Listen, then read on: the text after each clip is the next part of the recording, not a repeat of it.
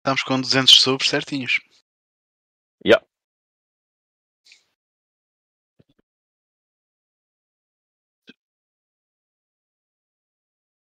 Estamos, estamos live. Estamos live.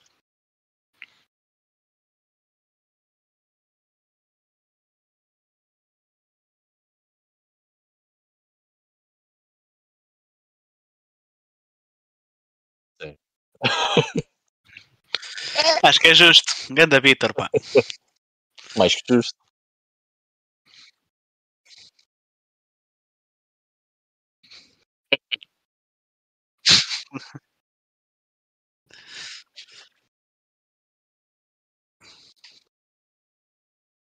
Hello.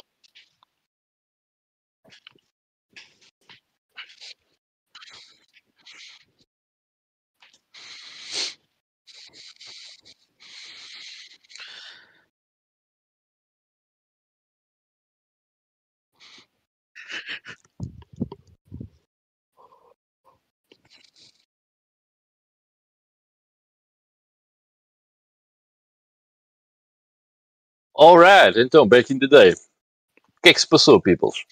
Uh, portanto, em 2020. Ah, não, pera, ainda estamos em 2021, portanto isto não pode ser. Mas, uh, se formos até 8. Andei mais uma vez aqui um bocado para trás e para a frente no- nos dias. Se formos a dia 8 de janeiro de 1994, a SEGA anuncia que vai retirar do mercado todas as cópias do Night Trap para uma reedição quando houver um sistema de rating de idades que seja comum a toda a gente, que veio a ser eh, nos States o ESRB, que hoje em dia aqui na Europa é o nosso querido PEGI. Eu adoro o PEGI. Sempre, sempre que eu ia comprar um videojogo quando era miúdo, olhava primeiro para a caixa e via PEGI, que PEGI é este? 12, ah, este eu posso jogar. Ou então comprava, mas era o GTA 3 e eu, por acaso, o Night Trap ah, foi um dos jogos que na altura despoltou ah, toda Yeah. aquela controvérsia. Se calhar o menos ah, que se justifica de todos os jogos Menos que geraram essa controvérsia é o Night Trap, porque outros como, por exemplo, o Mortal Kombat, que acabou por ser o outro grande impulsionador da cena do, do rating de ESRB, acaba por ser eh, compreensível o porquê. O Night Trap, não. é um bocado estranho este jogo ter estado dentro dessa controvérsia. Mas o Night Trap já tinha saído em 1992, portanto, só dois anos depois ah, é que ah, isto se dá e a SEGA então anuncia que vai tirar os jogos, estes jogos, do, as cópias que existem no mercado, que também, para vos ser sincero, parece-me a mim eh, quase irrelevante dois anos depois do lançamento do jogo eh, isto ter sido feito. Portanto, não há ter tido assim grande impacto para a SEGA nesta altura. Portanto, está-se bem. Tudo tranquilo. Ahm, depois, vamos passar até aqui. Ah, aqui ao dia 9, em 1997, quando saiu o Cool Borders para a PlayStation aqui na Europa. E um ano depois, exatamente no mesmo dia, portanto em 1998, sai o Cool Borders 2 também aqui na Europa. Eu, o primeiro Cool Borders, pá, nunca joguei, não tenho contacto com o jogo, mas o segundo Cool Borders foi um dos primeiros jogos que eu comprei para a PS1, já na sua versão Platinum, e foi um jogo que eu joguei bué na, na PS1. Gostava mesmo muito, muito do, do Cool Borders 2. Não sei se vocês conhecem o jogo, se, se jogaram Conheço- algum. Lembro-me de ouvir nas revistas, mas não, nunca cheguei a jogar porque não tinha PS1 na altura. Uhum. Ok, era, pá, foi um jogo, o 2 foi um jogo que eu joguei mesmo muito. Eh, eu acho que comprei, foi no mesmo dia, comprei o Cool Borders 2, foram três jogos, eu não me lembro qual é que é o terceiro, tinha que ir ver ali. Mas foi o Cool Borders 2 e sei que um, um dos outros era o Adidas Power Soccer. Pá, um dos jogos mais horríveis. Acho que é o único Ah, jogo de futebol que eu tenho na PS1. Acho que é um desses. muito mal. Yeah. Muito mal. Ahm, o ISS é o Pro. Sim, esse é bem da ficha, esse eu curto bem. Yeah. Ah, esse também, também tive, esse é muito bom. Ah, e depois os Pro, os Pro Evolution, não os. ah, International Superstar Soccer Pro Evolution. Ah, esses jogos eram brutais. Quer dizer, esses, só joguei o primeiro, joguei muito o primeiro ISS Pro Evolution. Ah, e yeah, este, este jogo era horrível e eu lembro-me de jogar muito mais o Cool Borders 2 nos dias que seguiram do que o Adidas Power Soccer, que eu achei horrível. Uh, mais tarde, já agora, é só engraçado, lembro-me de uh, ter ido comprar um jogo um, e estar, uh, querer comprar o FIFA 98 e o meu pai diz-me assim: Mas tu já tens um jogo de futebol? Eu assim, já, mas o outro é horrível. mas enfim, era um jogo que eu até já tinha no PC, o FIFA 98, mas quis para a PS1 para, porque whatever. E há o Road World Cup, exatamente. passamos então Uhum. Também, no PC também joguei. Yeah, yeah. Era o que tinha a música do jogador, não é? Era. Yeah. yeah. Joguei mesmo muito esse jogo no PC, yeah. O 99 não saiu para PC, curiosamente. Sempre fiquei a chorar porque tinha a Liga Portuguesa o 99. Um, depois, voltamos só aqui atrás, uh, no 1997, para uh, congratular também a saída. Portanto, faz, uh, faz 25 anos, ok? Hoje, interessante, que saiu o Intelligent Cube que é também conhecido como Kurushi, que é um jogo de puzzles da PlayStation 1, uh, que é muito fixe. Portanto, nós, ah, existe a versão Kurushi, existe a versão Kurushi Final, que é uma versão update de, desse mesmo jogo. Um, e este, este jogo pá, é, é, um daqueles jogos de puzzles meio obscuros da PlayStation 1, mas que são muito bons. Tem tipo, um grande cult following, tipo o Mr. Domino, ou No One Can Stop Mr. Domino. Uh, e é um jogo muito interessante. Uh, e faz, lá está, hoje, uh, 25 anos que ele saiu aqui na Europa. Ah, é? Vive Ribbon, yeah. Yeah. Pois. Yeah.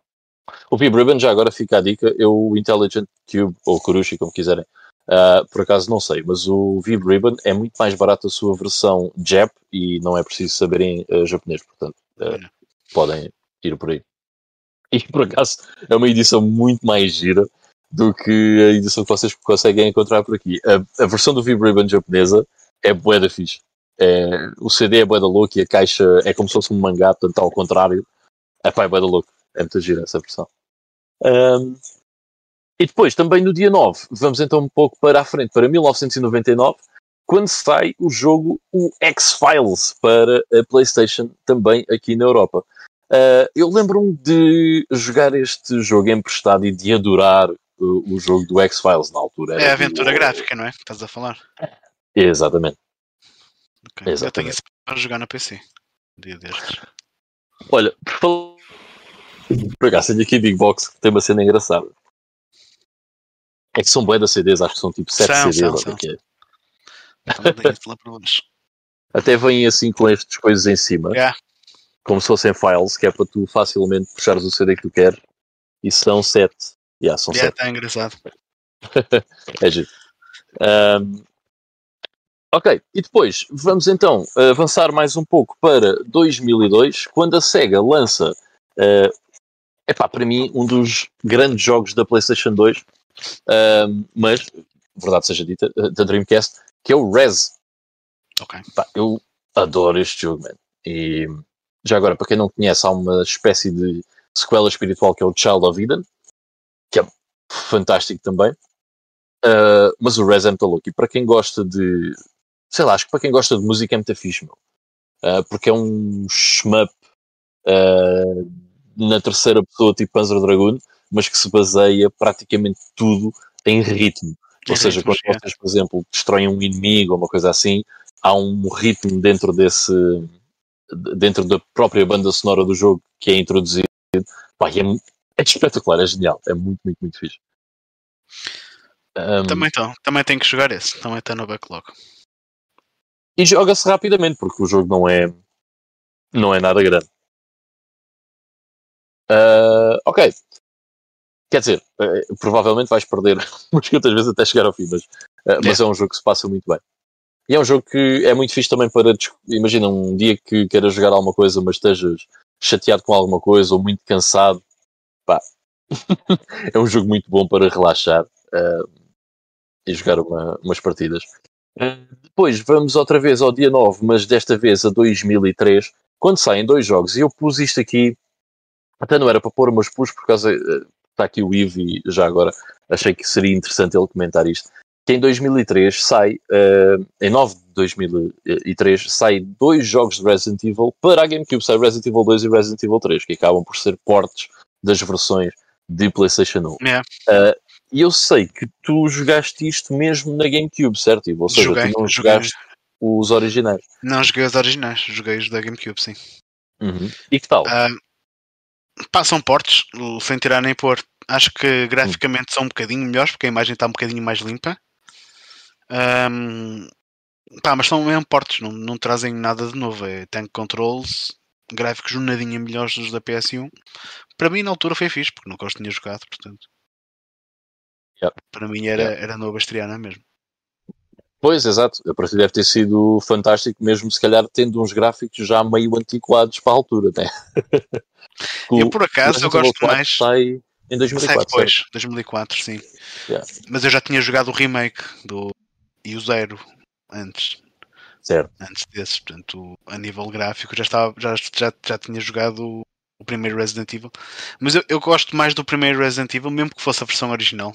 Eu acho a cena da, da, casa, da casa, da mansão, acho que lhe dá o tipo de atmosfera que a cidade e a esquadra. O verdadeiro Resident Evil.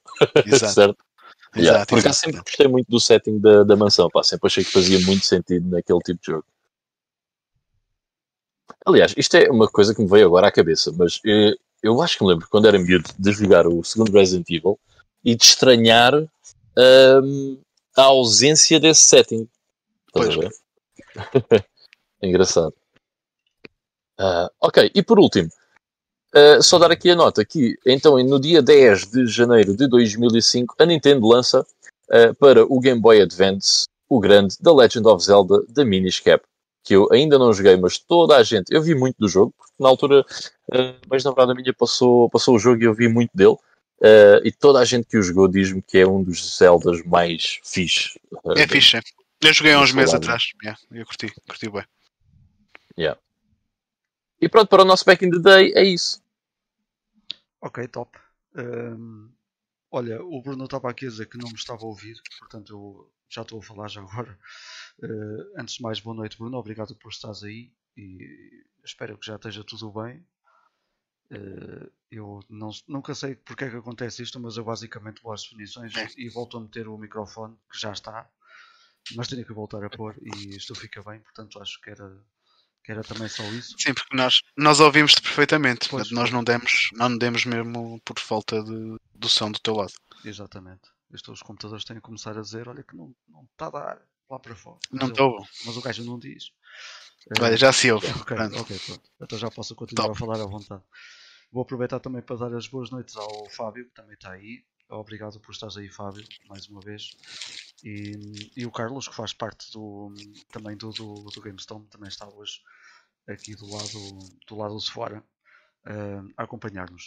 Portanto, vamos passar então a, a, às nossas notícias e uh, ver o que é que, que é que. Esta semana por acaso aconteceu muita coisa, mas também obviamente não vamos falar tudo mas vamos tentar eh, passar aqui pelo principal.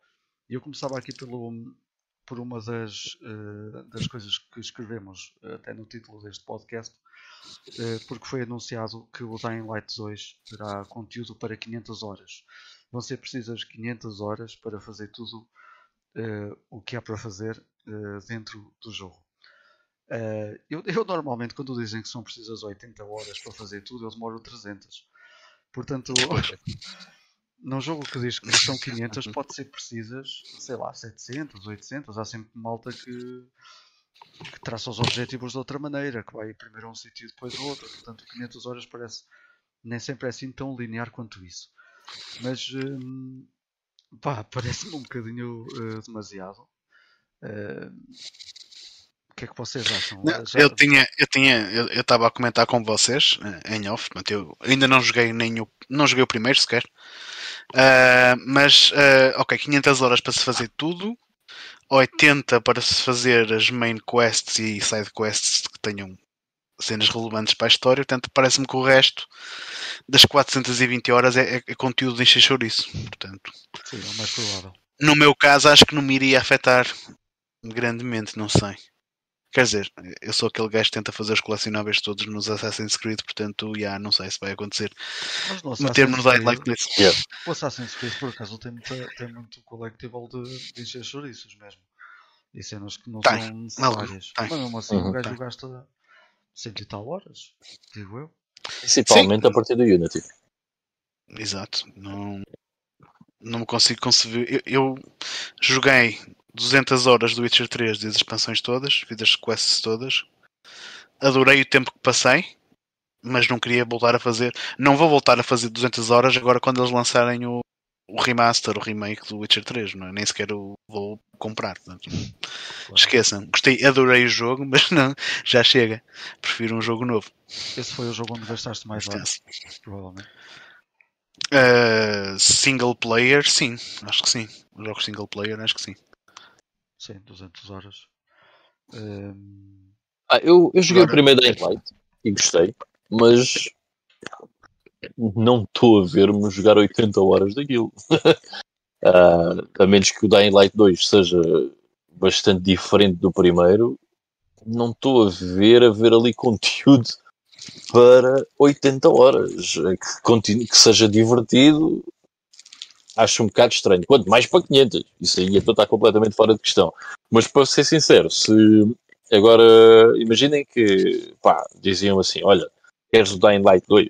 Ah, vai, para acabar o single player são 80 horas. É pá, não, não quero, porque pelo menos se for dentro da mesma cena do primeiro, não quero muito despender 80 horas para jogar um jogo como o Dying Light 2. Eu, eu sei que provavelmente o pessoal vê isso como algo positivo, mas eu pá, e acho que estamos aqui os três de acordo que eu vejo isso como algo um bocado negativo, porque man, Não, para passar sinceramente, 80 horas agarrado a um jogo, se a campanha for fixe e valer a pena as 80 horas, para mim está-se bem. sim, sim, eu estou a dizer é dentro dos mesmos termos do primeiro Dying Light, Pois, como não joguei, não, muito não, que não posso mesmo opinar aí. Yeah. Eu quando cheguei ao fim do primeiro já estava um bocado farto. E o primeiro não é um jogo propriamente curto. Eh, também não é um jogo muito grande, mas não é um jogo propriamente curto. E quando cheguei ao fim já estava um bocado naquela de acabar, de acabar aquilo. bem, o meu microfone parece Portanto, que já não não está sei. bom. Mas eh, já fui outra vez às opções todas, está tudo bem agora. Não sei o que é que se passa. Aumenta um bocadinho o teu som, Vitor. Se calhar é isso. Pá, posso aumentar, mas já está já está no redline. Mas vou aumentar aqui mais Opa. um bocadinho. Pronto, já aumentei um bocadinho. Ah, mas pronto, a primeira notícia era, era relativamente a isto. E, pá, eu também não sei o que é, que- é que penso. Eu tenho 1300 horas de Eurotruck, não é? Portanto, também não Sim, mas é, é diferente, não tem. É diferente. Sim, sim. é um Completamente. diferente. Uh, mas também não sei, também estou um bocadinho cheio de jogos uh, muito grandes, a verdade é essa. Aliás, eu sinto que cada vez mais me agarro ao, ao retro gaming e uma das razões é essa. Porque eu tenho o Game Pass e não tenho aproveitado absolutamente nada do que lá está. E, e cada vez estão os jogos mais brutais e não sei o que. Eu, eu, eu, pronto, volto sempre ao mesmo. E, e provavelmente essa é uma das razões. É jogos mais rápidos e, e eh, não sei. Acho que já não estou. Já, já não tenho idade para, para coisas muito grandes. É isto. Pá, nunca sabe. nunca sabe. Eh, mas pronto. Eh, avançando. Don't let the old man in, Victor. Don't Ah, let não, the não, old não. man in. Eu vou chegar aos 80 anos a jogar. Eh, não, isso não. Isso. Eh, avançando. também. Aí, não podes avançar. Não posso. Ok, então fala. Porque o fala. Bruno disse: o que tenho mais horas é o Asphalt Legends 9 na Switch, 335 horas. Ah, yeah, Ele é Bruno. grande, ele é grande viciado.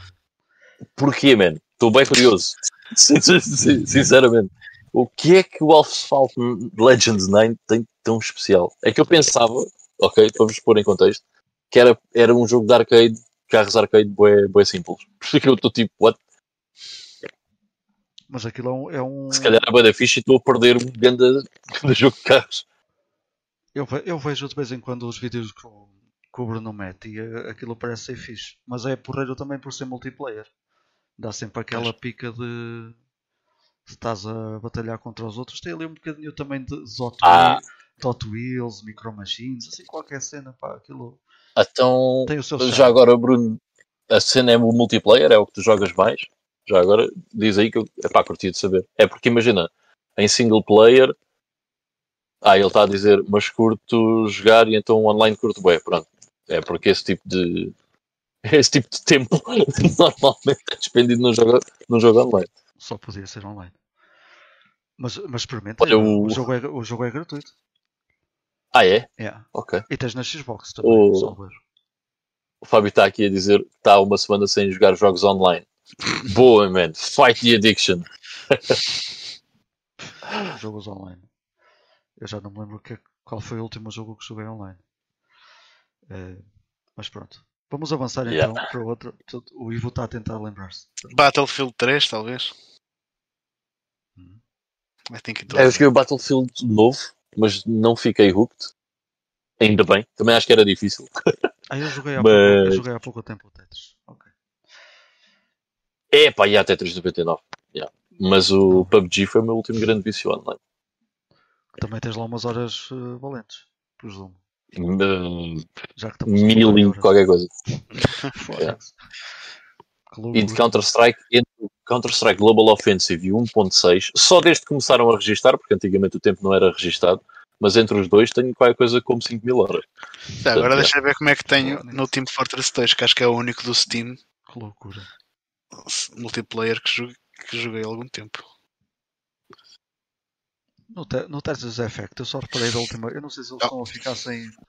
Um estão- menino, 45 horas. 45 horas. No Tetris Effect, a última cena que reparei é que aquilo tem gente eh, de todo o tipo de sistema. E no último jogo que eu fiz online, curiosamente, eu estava na Xbox e aquilo tinha lá uns óculos, portanto alguém estava a jogar no, VR e o outro estava no PC eh, e o outro já não sei, mas não era a mesma plataforma também.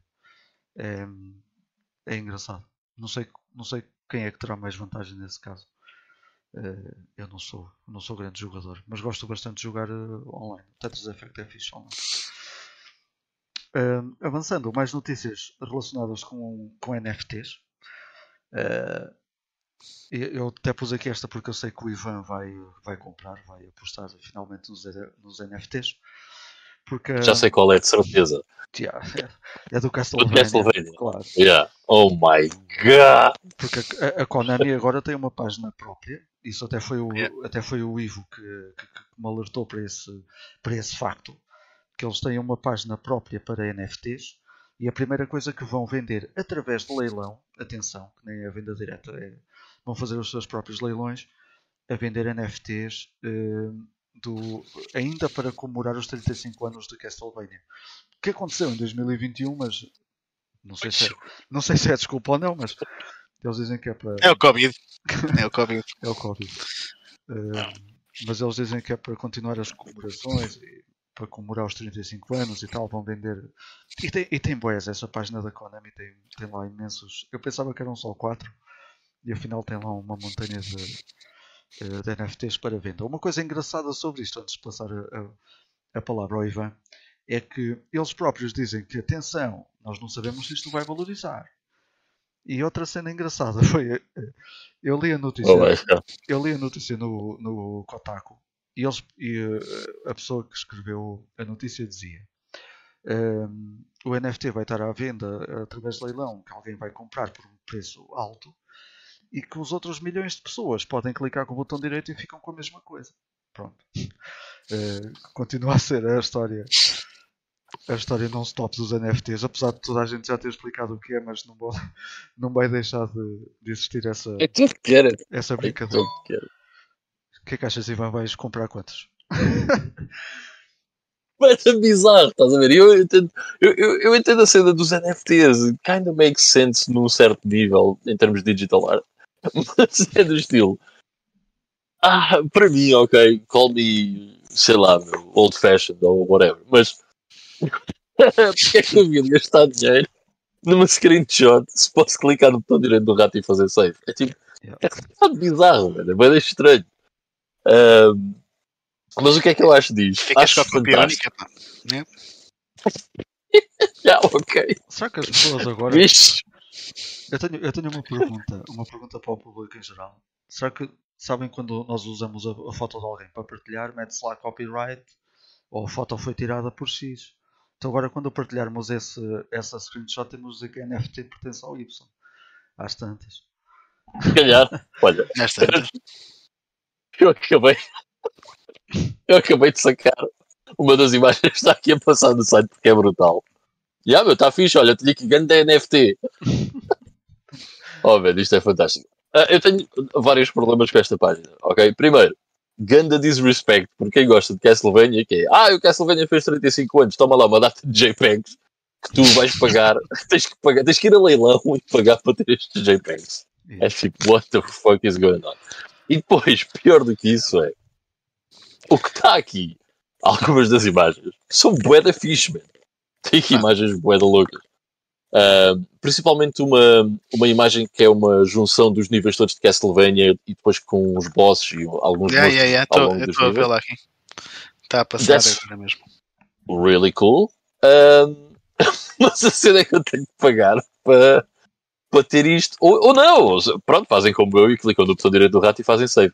E depois há outra coisa engraçada que é: existem alguns destes NFTs que são pura e simplesmente screenshots do primeiro jogo.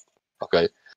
Ah, e deixa-me dizer esta que ainda é mais engraçada: é que, ok, ah, algumas delas tu não consegues replicar, porque ah, o boss, por exemplo, da morte, há aqui um screenshot da, da fight com, com a Death provavelmente não a vais conseguir apanhar no mesmo sítio, exatamente com o ciclo que ele está a mandar no mesmo sítio, com o personagem no mesmo sítio. Emulação frame a frame, tool assisted speedruns, cenas assim, consegues fazer esse tipo de cenas. yeah. Certo, ok, tudo bem. Mas é assim, há uma que é o, o ecrã inicial quando tu estás a ver o castelo em cima, ok, com o portão.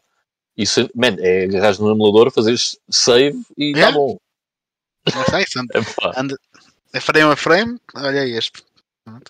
Yeah, é que ainda por cima é no início, portanto vais perder um minuto de vida a fazer uma coisa dessas. É, é bué da bizarro. Ah, e depois outro problema é, isto vai a leilão, e há tempos estipulados para leilão, é tipo, ahm, Man, Ok, mas esta cena do, do screenshot de jogos é estúpido. Qualquer pessoa pode tirar screenshots de jogos, man. yeah, Tu compras, compras um cartucho de Castlevania, o cartucho é teu. Tiras screenshot dos jogos, se, calhar podes fazer um, um NFT do teu screenshot. maybe, maybe you can, só que não é licenciado pela Konami. Pois. Agora aí é que está a cena. Mas isto para dizer, Ah. pá, eu até percebo, sendo os NFTs, por exemplo, pá, um gajo que é artista digital e faz uma cena brutal e diz assim: tu dizes, ok, eu pago o NFT e eu tenho os direitos de usar esta cena, esta, esta arte, ok? Cool, sem stress nenhum. Agora, isto é banda estúpido, man. I don't get it. I really don't get it.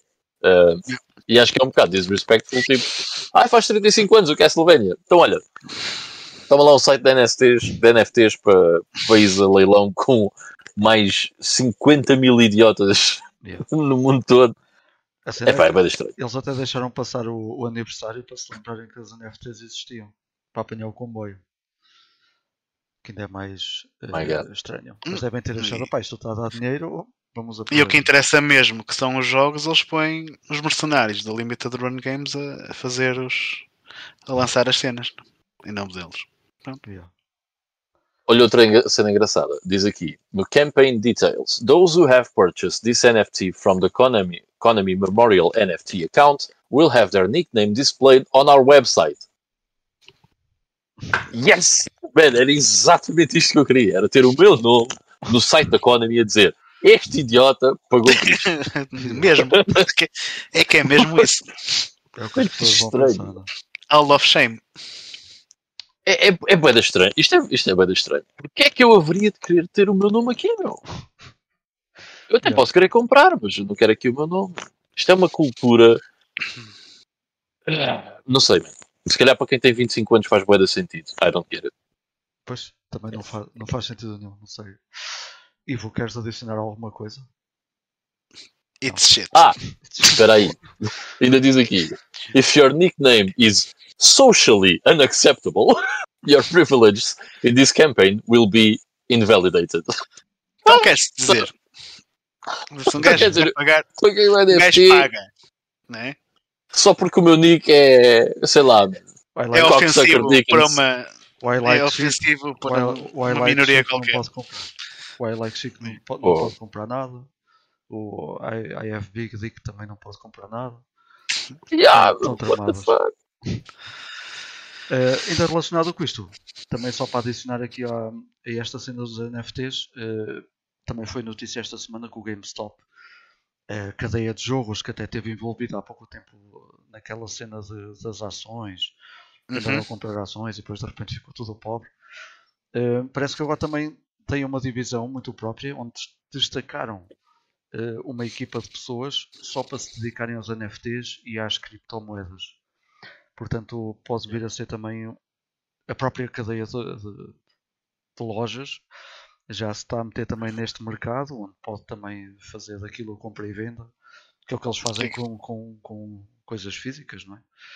Hum, portanto, será que vamos ter também lojas a vender NFTs?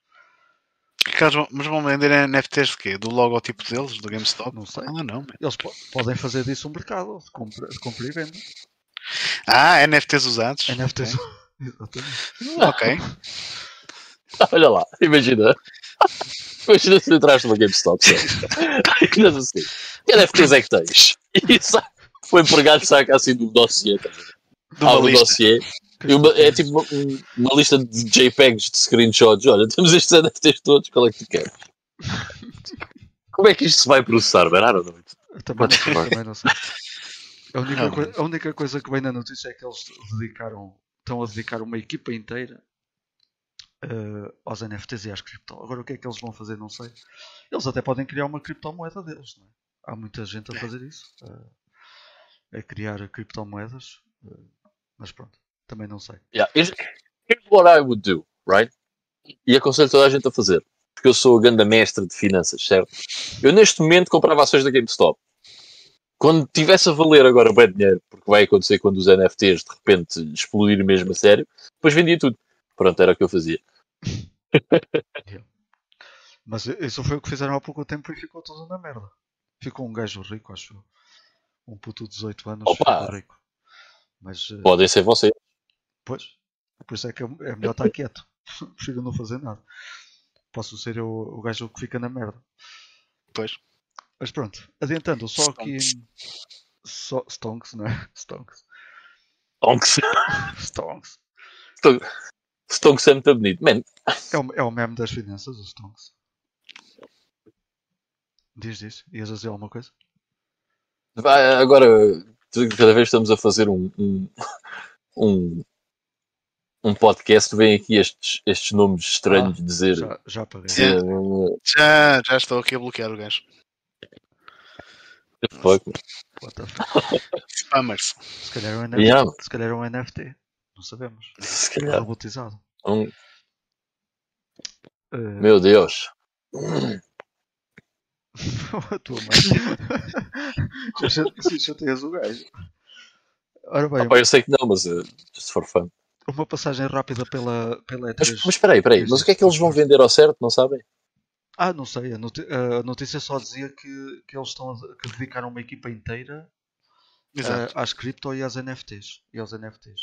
Agora o que estão a fazer ao Ou certo. seja, eles devem criar uma cripto própria para criar uma blockchain com essa cripto para poderem vender os NFTs deles sem pagarem a blockchain de outra pessoa qualquer. That's probably it.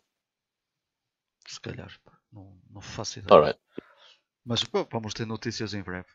Seguramente. Eu investia nessa, nessa cripto, digo-vos já. Há Uma cripto. Eu investia, quando valesse um cêntimo, eu investia tipo 5 euros, que é, pá, não há de ahm, ter grande investimento só para ver se consigo ir buscar 15 euros, quem sabe? Man, naquela altura em que apareceram as. eh, Como é que As bitcoins. Muita gente podia ter comprado bitcoins a 10 euros e a 5 euros. Ou mais é. barato até. Sim, sim. Olha lá, vocês não sei se sabem esta história. O, o 50 Cent, houve aí uma altura que estava bankrupt.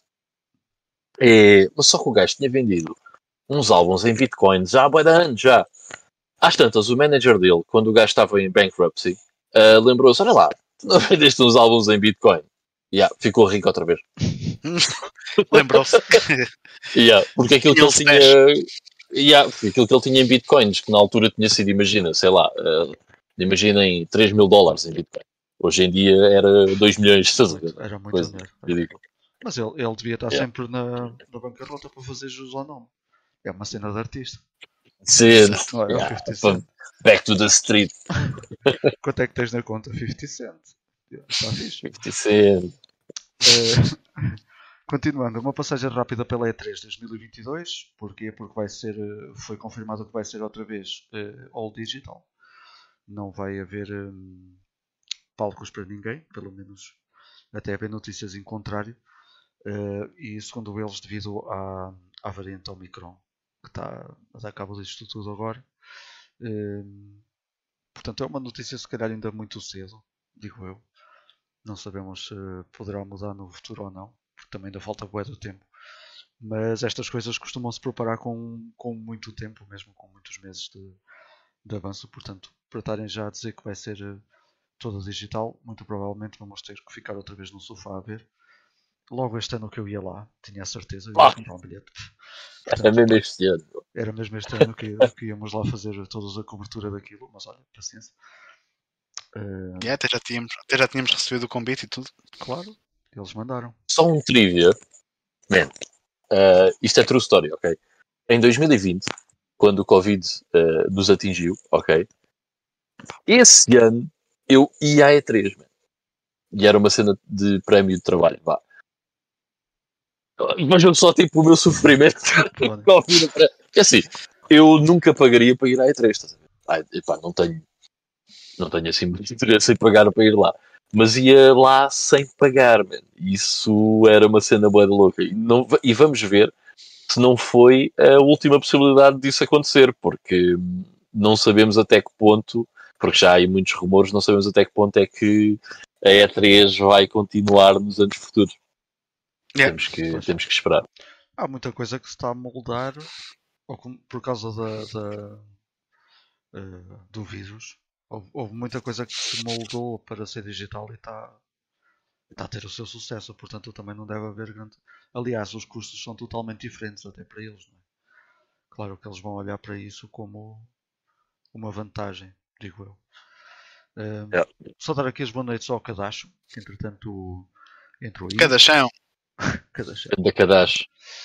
Eh, e o Bruno Mendes comenta agora a, a variante Delta Cron. Por acaso eu li essa notícia hoje. Isso é uma notícia de hoje, Salver.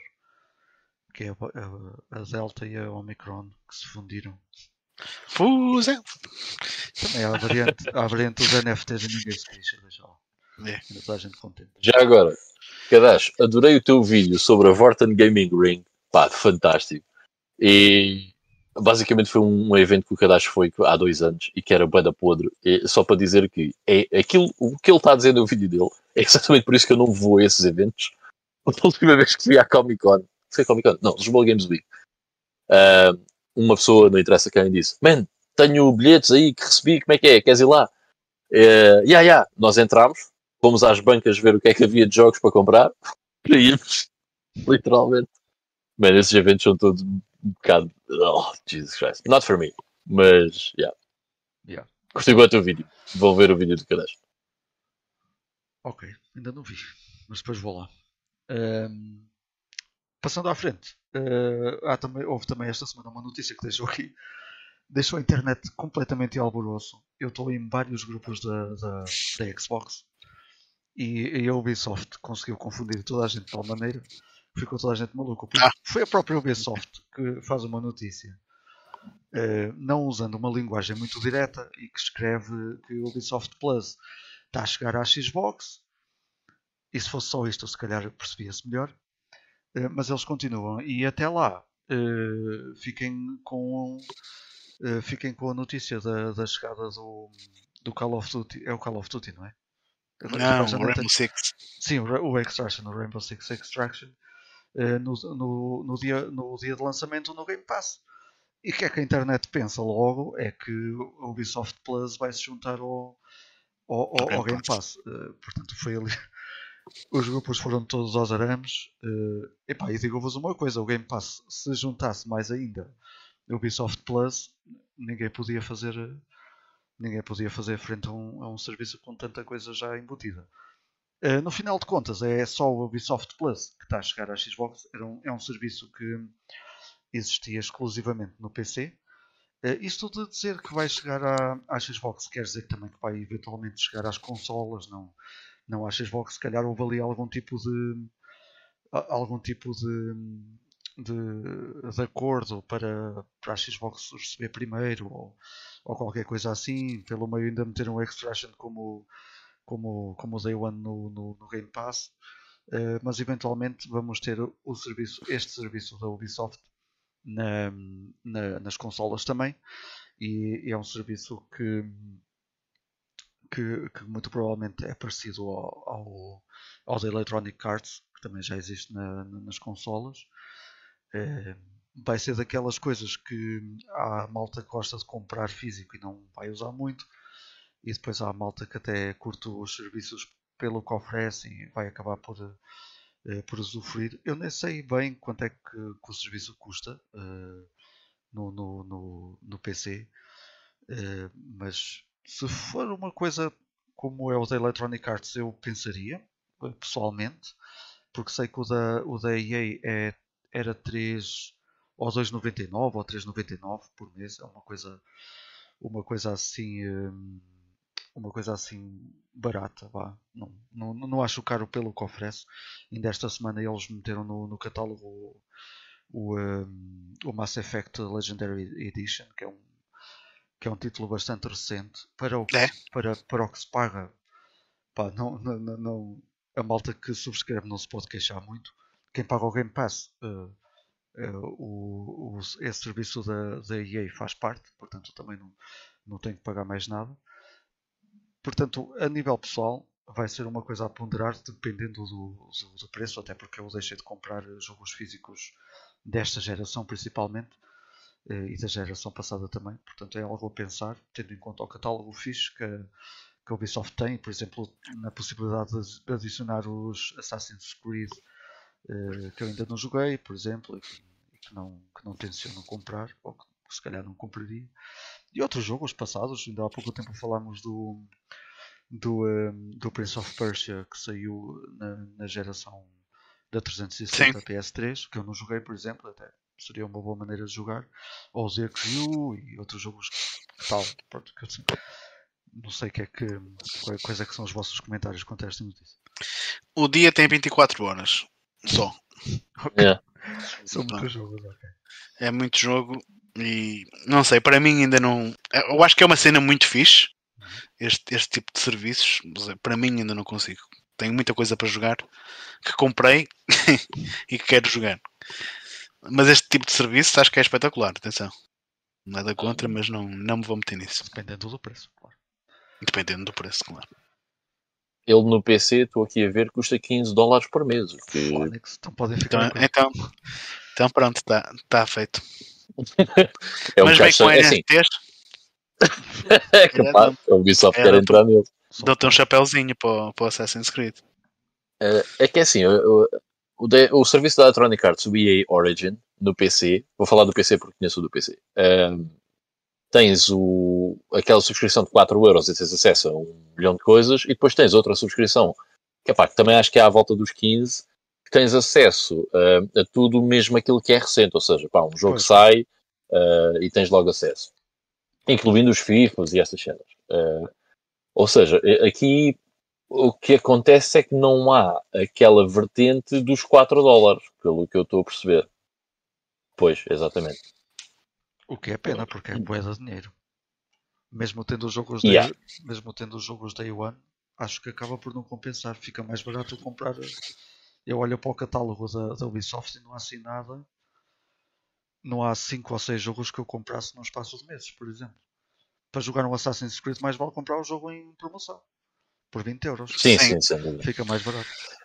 Vocês já se questionaram uma coisa? Aliás, vou lançar essa questão e até para o pessoal que está aqui a ouvir. Uh, imaginem uma pessoa que tem. Vá, vamos por uma coisa simples. Imaginem o pessoal que tem Game Pass, certo? qual é que será a porcentagem de pessoas com o Game Pass compra o Halo Infinite e o Forza 5 Day One? Ou ainda melhor, qual é que será a porcentagem de pessoas que não têm Game Pass hoje em dia na Xbox e compra esses jogos no Day One? Não deve ser grande. Digo já. Eu, eu não, não deve ser nada grande. Eu não compro jogos. Pois nem eu. Uh... Mas eu, É, é porque assim, por exemplo, nós compramos jogos físicos, eu compro jogos físicos, mas é muito raro comprar um jogo no lançamento. E eu Yeah. pessoalmente, se tiver eh, oportunidade de jogar esse jogo no lançamento, como foi por exemplo o Halo Infinite ou o Forza Horizon 5, ahm, digital, vou fazê-lo e depois compro uma cópia física daqui a 5 anos quando tiver a 10 euros. Que é exatamente o que está aqui o Carlos a dizer.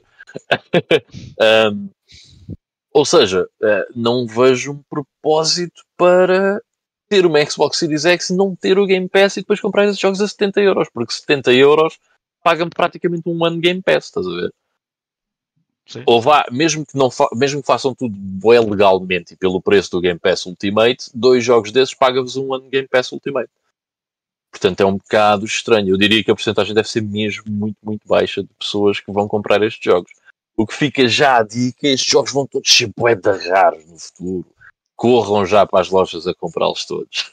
vai, vai haver tantos que vão estar a, a 2 euros. Porque ninguém os compra. Mas eu vejo pelos grupos, por exemplo, que há malta a comprar. Há malta que tem a Game Pass e que. Pá, mas eu também não percebo porque é que o fazem. Full price, não, não fazia. Isso eu não entendo. Também É não porque é para ter na coleção. Então, deixem de ser idiotas. Esperem dois anos, certo? Porque isso é estar a mandar dinheiro ao lixo.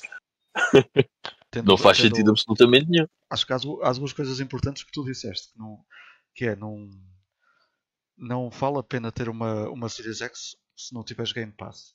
Acho que não. Yeah. Acho que hoje em dia o ponto forte da, da, da Microsoft é esse. Não, eu, por exemplo, não me veria. Aliás, foi o que me levou a comprar mais rápido uma consola. Foi, foi isso. Não me veria a ter a consola e não ter o Game Pass. Não, não vejo sentido nisso. Eh, e outra coisa é comprar os jogos tendo o Game Pass. Também não, também não sei. A cena é que os jogos não ficam no Game Pass para sempre, não é? Os da Microsoft ficam.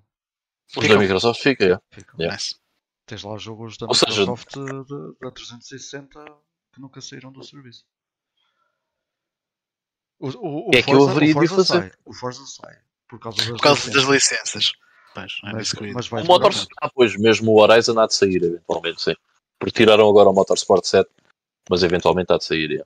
Mas na altura em que forem tirar, tu, o jogo está a 5 euros. Provavelmente. Ou já esteve. Pois pá, é isso. As licenças são de 5, 6 anos. 7. Por aí. Portanto. eh, mas pronto.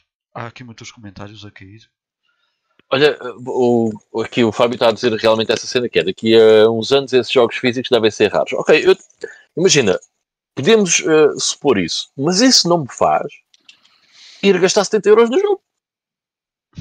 Pá, eu não, eu, eu não, eu não tenho dinheiro suficiente, certo? Para. eh, mais vale investir em criptomoedas. Acho que a probabilidade acaba por ser mais ou menos eh, igual.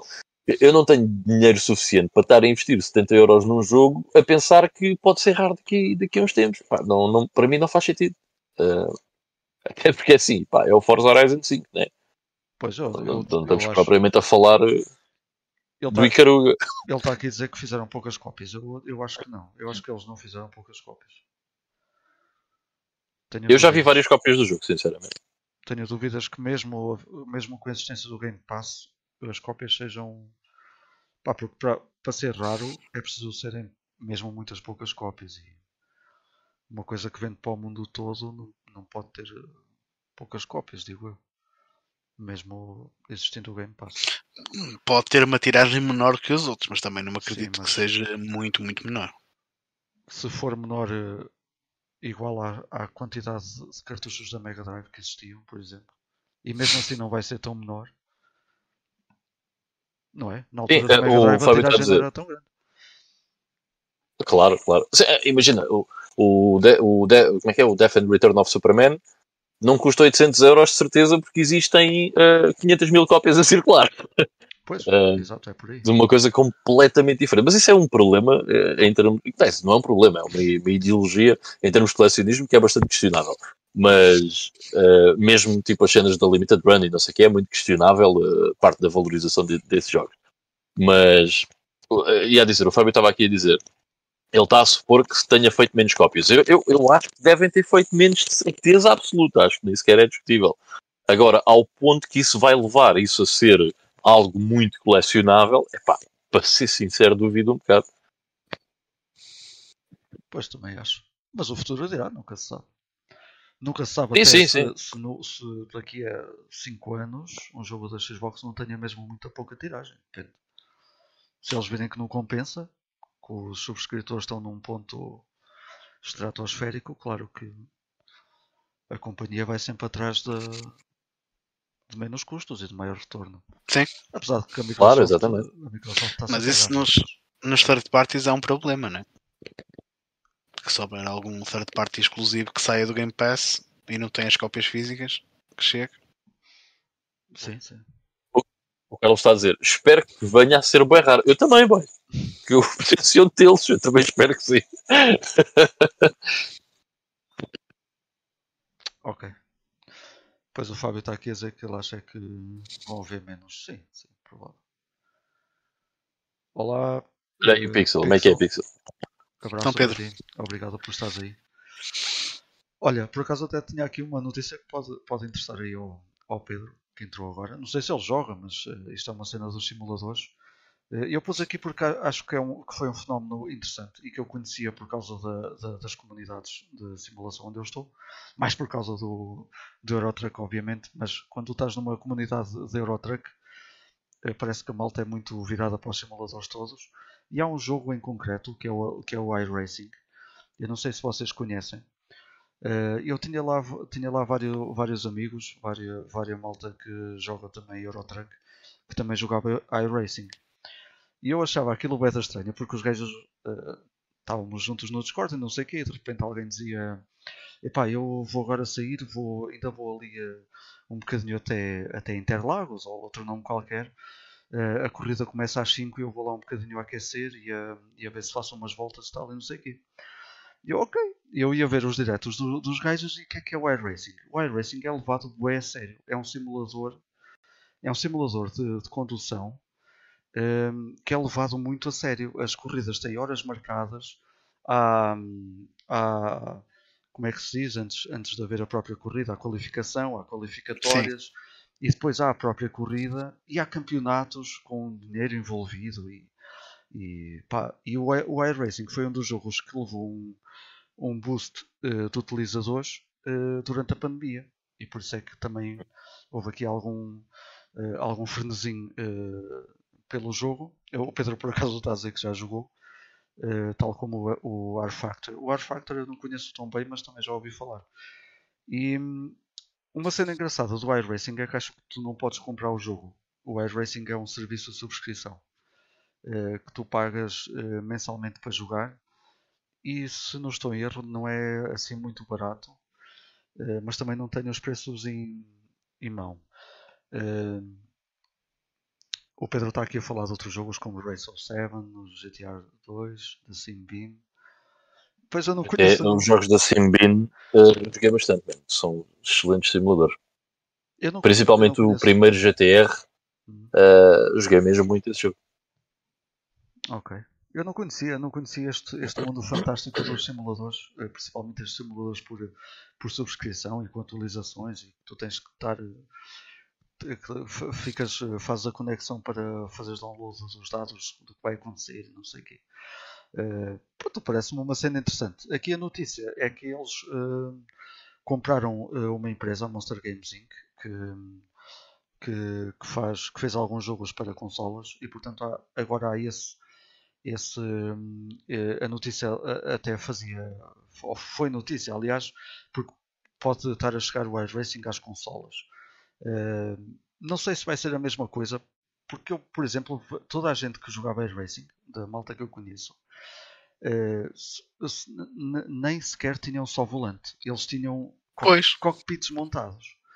Eh, gajos com três monitores. eh, esse, esse meu amigo que jogava e que eu via e que eu via a jogar, o gajo, por exemplo, fazia a qualificação, não sei o quê, a qualificatória, eh, tranquilo, os treinos e não sei o quê, e depois quando ia para a corrida o gajo vestia luvas, man.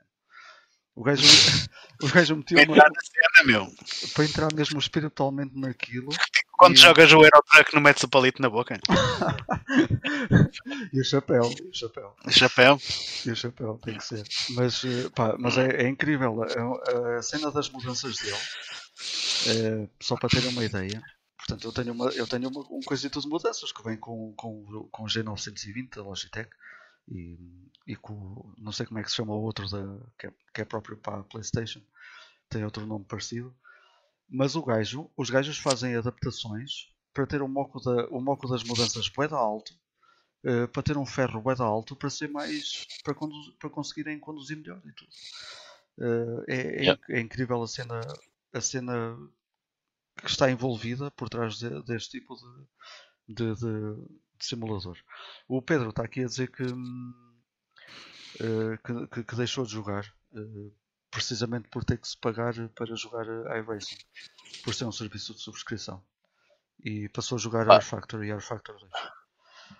Eu acho isto muito fixe e eu, eu gosto imenso de simuladores de corrida, mas há aqui alguns fatores que me levam a não jogar uma coisa dessas. Primeiro, como o Ivo disse, o dia só tem 24 horas. Depois, uh, se eu fosse fazer uma coisa dessas, eu era daqueles gajos que realmente queria o cockpit. Ok, eu quero uma cadeira, quero um volante como deve ser. Melhor do que isso, acho que isto vai ser muito mais fixe ainda quando pudermos jogar aquilo num VR e ser uma cena brutal. Isso vai ser inacreditável. O, o, um, o Eurotruck já dá. Dá? Epá, no, isso, é, isso para mim é the next step. No Eurotruck até tens o, um, o eye tracker, acho que, acho, acho que se chama eye tracker. Se não quiseres ter o VR que, te, que mexe consoante os teus olhos. Pondo os okay. teus olhos a olhar. Para olhares para os lados e assim. Isso é incrível, é. Mas tens, uh, tens monitores, porque se não se olhas para o lado, vês uma parede. Exato. Exatamente. uh, mas isso vai ser uma grande cena. Agora, eh, eu acho é que também o investimento que depois tens que fazer para entrar numa coisa destas a sério ainda é relativamente elevado. Epá, eu acho que tenho outras coisas onde quero uh, gastar o meu dinheiro. Epá, eu acho eu fantástico. Acho, eu, eu, acho uma cena fascinante, mas também não é para mim. Sim. E, e acho que isso entrar nas consolas, nem sei se, se eles vão ter que adaptar um bocado a experiência às consolas e se calhar até vai ficar um bocado mal visto pelo pessoal que, que já está a usar o serviço as is. Yeah. Pois não sei. Uh, epá, por exemplo, eu gostava muito de ter um volante fixe com uma caixa daquelas mesmo pá, mudanças a sério, estás a ver? É, só que é pá, uma coisa dessas ainda custa demasiado dinheiro para eu querer despender disso. Uh, yeah. Portanto, yeah, é muito louco, but it's not for me. Eu já pensei em comprar not várias now. coisas por estarem a falar nisso, porque vejo muita gente a investir nisso e não é caro. Eh, não é caro, depende, depende do que acharem caro ou barato. o volante da Trustmaster que traz aquele, aquela caixa de mudanças que é mesmo em metal. Uhum. Epá, esse volante mais a caixa de mudanças já vais gastar para 500 euros só naquilo, só no acessório. Pois é, vai dar caro. É. Yeah. Mas, mas tens outro. Não é fácil. Pronto, o que eu ia falar é que a malta o que faz muito para não gastar tanto dinheiro é adaptar as coisas. E há, há, sei que há uma empresa que é alemã que está a fazer uh, manetes de mudanças uh, que se ligam aos, aos volantes Logitech e Trustmaster, por exemplo. Custam à volta de 60, 70 euros, mesmo assim, mas é muito mais barato do que, do que estar a investir uh, num, num volante como esses. Um, e, e, neste caso, para o Eurotruck até traz, até traz um, o botão para mudar entre altas e baixas, para as caixas 12 mudanças e oh. 16. E depois tens malta, tens malta a fazer uh, button boxes, que no, no caso do Eurotruck consegues usar, precisas para de 40 botões, para neste momento até baixas e solves o vidro. Não sei porquê, não sei porque é que alguém quer fazer isso, mas ok. Mas também tens malta a fazer por 20, 30 euros uh, os, uh, os switches para pôr os piscas e, e pôr para-brisas a funcionar e não sei o quê. Uh, e acaba por, acaba por ser um yeah. bocadinho mais barato. Com 100 euros, eu por exemplo já tenho o, o, o tal volante que, é, que, é muito bom, pá, é um volante de 900 graus, funciona perfeitamente para aquilo que é o Eurotruck e com mais 100 euros se calhar conseguia pôr aqui o apetrecho todo a funcionar de maneira mais real. Se bem que eu não sinto necessidade, porque uh, neste momento eu precisava de um computador melhor e de um monitor a sério. Antes, antes dessas coisas, desses extras. Uh, mas pronto, mas, mas já se consegue de outra maneira ter as coisas mais fixe e, e, levar as coisas mais, mais, mais reais. Porque acreditem ou não, é, é totalmente diferente uh, ter um volante. Sim, sim, sim. Por isso é que eu estava a dizer, eu, eu se me metesse nisso era para fazer a cena como deve ser. E eu tenho noção, pá, pelo menos tenho noção, tenho ideia que mesmo aqueles assentos, peças, coisas, com o frame para pôr o volante, não sei o que, que isso também não é barato. É relativamente caro. Imagino que não. Yeah. O Fábio está Acho que mais vale comprar um Fiat Punto, sacar o banco, construir a frame. Pá, a mal está a fazer isso. Se, se procurarem no YouTube, há gajos a sacar o, a dashboard de um, de, um, de um carro inteiro e a meter lá os botões e meter o volante. E... Yeah, já vi isso. Yeah. É, man, isso é incrível, é uma criatividade brutal. É eu acho, fantástico. É preciso ter espaço. Também é preciso ter espaço, pois, exatamente. mas pronto. E a malta que faz, que faz isso após aviões então ainda, ainda é pior, mas pronto. O Fábio está aqui a dizer que me oferece uma camisa quando eu comprar a cabine do, do, do caminhão. Obrigado, Fábio. Eu quando um dia que faça isso, mas isso vai ser coisa para os meus 60 anos. Olha na, na, na reforma. Quando, quando já estiver na reforma, passo o dia a andar de caminhão no Euro Truck Simulator 5. Nessa altura já com gráficos top e tudo. Mas pronto. Não, mano, nessa altura é quando tu vais tirar a carta de pesados para fazer isso na Vila Real. Que é, na Vida Real, que é para ganhar dinheiro com isso. nunca se sabe, nunca se sabe. Pá, nessa altura já não é preciso. Nessa altura os caminhões vão se controlar por. Uh, uh, Você é drones, basicamente. Pois, por, por, internet. Eu posso Man. tirar a carta. Na... Vocês imaginem que começavam a controlar caminhões pelo Euro Truck Simulator. Eu mudava já de carreira. Já Pá. fizeram isso, man. Já fizeram a primeira experiência. Foi no ano passado. Não foi no Euro Truck Simulator. Foi uma. Foi um. Foi feita uma viagem uh, no, de um estado para o outro, bué de quilómetros, tudo controlado uh, remotamente. Não ia ninguém no caminhão. Cena... Vocês estão a ver quando tu passas por um carro e às vezes parece que não vês a pessoa e ficas tipo, ah, está lá uma pessoa. Imagina isso na estrada e de repente os, os, carros da Google não têm ninguém, em alguns sítios. Esses andam yeah. remotamente. Eu Esses foi que eles estavam em. Yeah, eu já vi isso. Foi, eu estavam em trial lá para, para os lados de São Francisco, o que é que era? Yeah. Isso, com, yeah. isso com caminhões é que acho que não funcionava na Europa, porque na América eles têm a vantagem de ter as autostradas maiores. E, Sim, boé de faixas. Aqui na Europa acho que ia dar logo merda. Não ia ser muito fácil. Principalmente em Portugal. Mas ah, tranquilo. Olha, estou para fechar aqui as nossas notícias e passarmos ao nosso Play Now. Um, acabamos por perder aqui imenso tempo nos simuladores, mas também é uma conversa fixe. Uh, só queria também dizer aqui, uh, e é uma nota de rodapé, que uh, houve um jogo, eu até falei com, com o Ivo em off, um jogo que era para ter saído na, na Mega Drive dos Oliver Twins, o, da, da série Dizzy, que é o Dizzy the Adventurer. O jogo acabou por não sair e quem está hum, a fazer vários a fazer vários lançamentos do, do, dos jogos Dizzy uh, desta vez fez uh, recuperou esse jogo em concreto fez uma compilação do jogo em PC e está a dá-lo gratuitamente um, não, não dá para pôr por aqui o site, eu estupidamente nem sequer o copiei, mas se quiserem basta procurar em Dizzy The Adventure Free Game PC ou qualquer coisa e podem sacar gratuitamente o jogo com o jogo tal como era para sair na Mega Drive, ele acabou por ser cancelado por falta de tempo. Apenas isso, já estava quase tudo feito e portanto podem, podem aproveitar, principalmente os, os fãs do, do Dizzy podem, podem agora ver como é que o jogo ia, ia correr na Mega Drive. Vão ter que jogar no PC, ainda por cima o jogo tem 40 MB, portanto é impossível que fazer compilar o jogo para, para uma ROM. Mas pá, é uma cena fixe uh, darem, darem jogos que, que, também iam sair noutros tempos. E também quis pôr isto aqui em nota de rodapé para caso queiram, Não, caso queiram uh, Devo.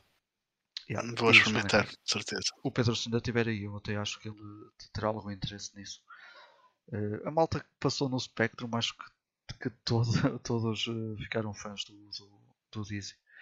Porque acho que era uma cena que era muito falada na, nessa altura. E os jogos são muito fixos, digamos. Uh, lá está o Pedro a responder-me. Dizem é vida. ok, Pedro, acredito em ti. Pedro, eu não sei se tu já sabias, mas se não sabias, olha, tens o Dizzy Adventures Free, mas provavelmente também já, já terás visto isso. Vamos passar então ao nosso, ao nosso Play Now. E pá, eu vou começar pelo Ivan hoje, pronto. Para ser diferente. Que Está bem, está bem, está bem. eu vou buscar água enquanto, enquanto falas. Ah, quer dizer, é mesmo para não É. ouvir. Quer dizer, Exato, eu vou vou- mesmo. vou- vou buscar água. Só por causa gajo- disso vou gajo- uma mini. E vou deixar gajo é aqui burro. pendurado. Já Este gajo é já- aborrecido, vou deixá-lo Já falar. estou, já estou. Foi, eu voltei rápido. Não, agora só por causa disso vou buscar uma mini. Agora fico com vocês aí os dois a falar à parede. Ah, ok, então. Ahm, é assim. Esta semana eu joguei muita coisa. Ahm, mas são coisas que eu não quero falar muito. Ahm, porque ah, eu eu, vou lançar um vídeo no meu canal que vai bater no tema destes jogos todos. Ahm, tem a ver com arcades da SEGA. Mas vou, vou falar aqui de um, ah, porque este jogo diz-me bué, ah, e já, já há, muito, há muito tempo que gostava ah, de o jogar e finalmente sentei-me para configurar o emulador para jogar isto, que foi o The Ocean Hunter. Então o The Ocean Hunter é um on-rails shooter da SEGA que sai em 1998 um, e que tem vários tipos de cabinets uh, disponíveis. Tem uma cabinet que é stand-up, tem uma cabinet que é sentado e depois tem uma cabinet fechada uh, com duas máquinas que parecem uns arpões lá dentro. E era exatamente essa cabinet que existia aqui no sítio, num sítio ao pé de mim, um, que era o único sítio. uh, não era o único que tinha arcades, uh, mas era o maior, o sítio maior que tinha. Tinha mais arcades lá dentro. Era onde, se calhar, se quisesse jogar arcade, mais facilmente te deslocavas aqui na zona Uh, e estamos a falar pá, de inícios dos anos 2000, por aí. Um, e este Ocean Hunter pá, era um dos jogos que mais chamava a atenção por causa da cabinet em si, que era pá, massiva, e depois, porque tu sentavas-te lá dentro e eh, tinha uma imersão muito fixe, porque hum, ficavas ali fechado naquela, naquela máquina.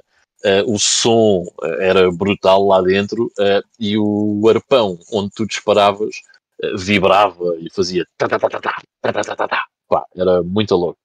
Uh, o Ocean Hunter é, é, um jogo on rail em que nós controlamos um mergulhador, lá está, uh, e que vamos uh, abatendo vários tipos de peixe.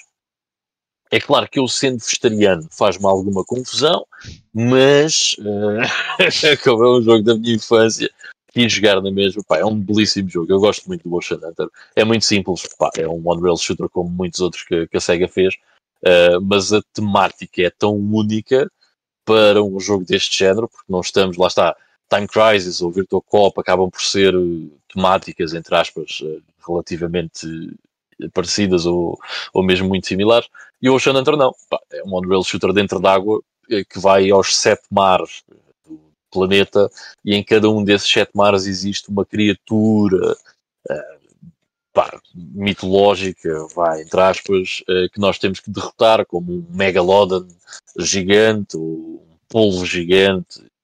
Uh, curiosamente, o último boss tem, é uma referência a H.P. Lovecraft, às cenas de Call of Cthulhu, o que é engraçado, achei Claro. piada, porque até lá não me pareceu haver referências e de repente, toma ser. lá. Tinha que ser, não é? E- yeah. É inevitável. Uh, este jogo eu, eu, eu queria muito jogar outra vez, porque não é um jogo que, pelo menos tenho a noção de a emulação não ser algo que estava disponível até há relativamente pouco tempo. Hum, pelo menos lembro-me de procurar por ele aqui há uns tempos e ainda não estar disponível. Uh, quando eu digo há uns tempos, se calhar já foi para aí há dois anos que eu ver. Ok? Mas uh, lembro-me de ser um jogo que não era facilmente emulável. Uh, e pronto, finalmente consegui fazê-lo. Uh, e, e gostei, gostei bastante de voltar a experimentar o The Ocean Hunter. Foi um jogo que eu acabei nas arcades um, nos anos de um amigo meu, porque como prenda de anos, pá, era os anos dele, né? E o pai dele deu-nos uma nota de 20 euros e disse: vão jogar no- nas arcades, estejam à vontade.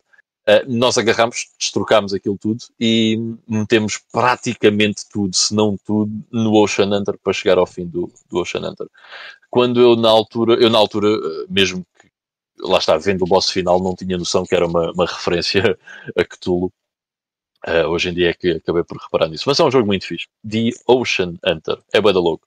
Eh, depois do mesmo sistema de arcades da SEGA, joguei muita coisa. Eh, só em- faltam-me jogar dois jogos, eh, mas acho que vou preferir falar uh, mais para a frente, depois de fazer esse vídeo para o meu canal, que acho que vai ser uma cena engraçada de fazer.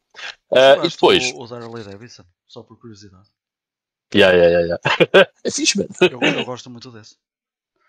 É fixe. Uh, é, acaba, acaba por ser um bocado diferente porque é de motas uh, e tu não cais da moto porque aquilo é arcade. Ou yeah. não cais facilmente. Uh, mas não foi esse o meu favorito. Há um que eu hei de falar. Pá, esse jogo é fantástico. mas eu deixo para. Mas eu não sei. Eu deixo para o. Eu deixo de ter off. Yeah. Eu, na altura em que joguei a Starboy Davidson, fiquei a saber também que. Também por curiosidade fui pesquisar. A, a, a máquina também tinha uma moto e toda a arcade era uma, eram as arcades e as motas do Manx City. Foi tipo refurbished. Ah, ok. Refurbished. Yeah. Faz sentido. Ok.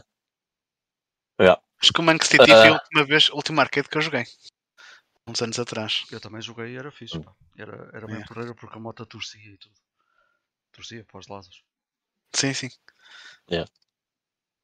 Uh, bem, depois dessas cenas todas da SEGA, uh, uh, o único jogo que joguei e ainda estou a jogar, e provavelmente para a semana ainda vou falar dele, quem sabe ainda para a outra semana, foi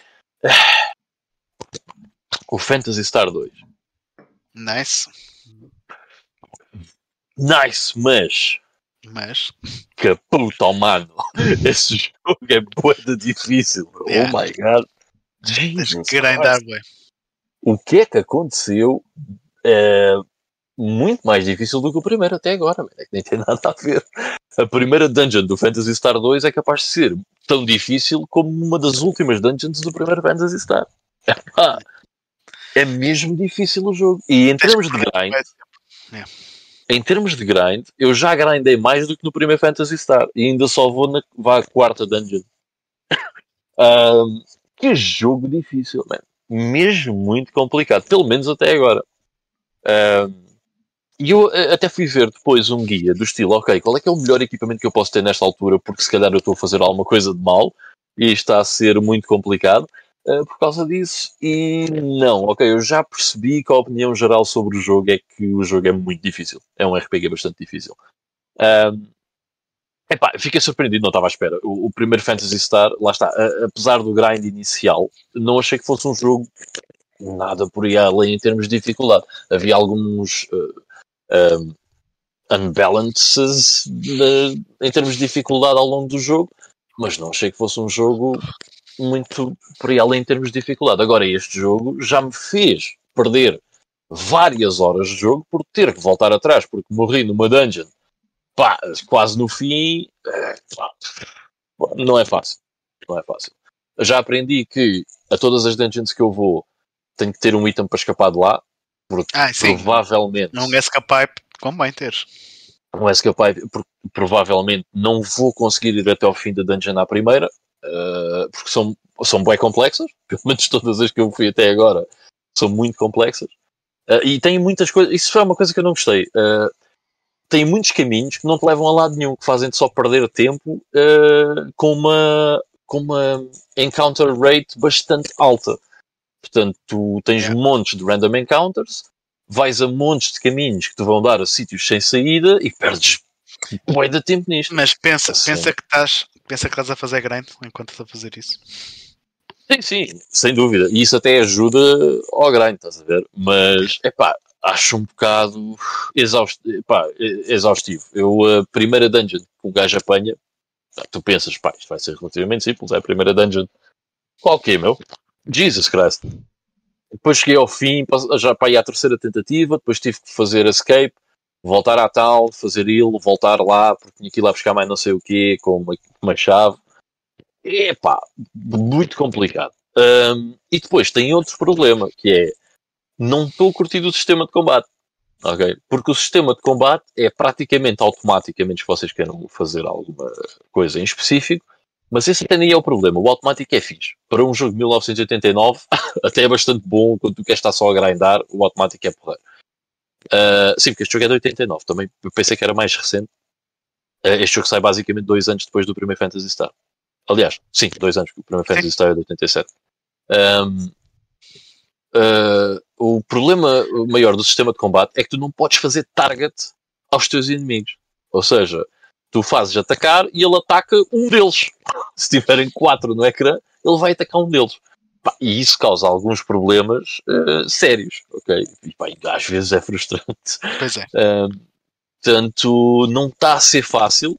Não estou não tô a desgostar do jogo, não é isso, mas é exigente, ok? É, é complicado. Uh, é um daqueles jogos que se calhar beneficia bastante de ter uma revisão mais recente, como acho que existe para a Switch, né? Uh, uma cena assim do género. Do primeiro tens é... Switch, o segundo por acaso não faço ideia. Ah, ok, tem, pensei assim, que era uma quality of life improvements.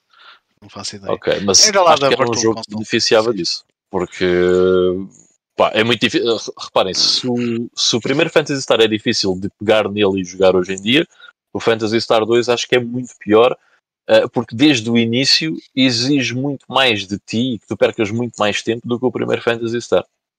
Portanto, acho que não é um jogo fácil de, de se jogar em 2021. Uh, eh, ainda assim, pá, é giro. Eu gosto muito do, do estilo de, de, pá, de arte do, do, Fantasy Star 2, é, é bada louco, curto bem disso. Uh, aquela cena bué anime dos anos 80, uh, acho bem, acho bem difícil. e todo o mundo é, é engraçado. Um, mas, é pá, yeah, não está a ser fácil. Um, me, felizmente, os menus de equipamento e não sei o quê já têm stats, não é como o, como o Shining Force. um, isso é muito bacana.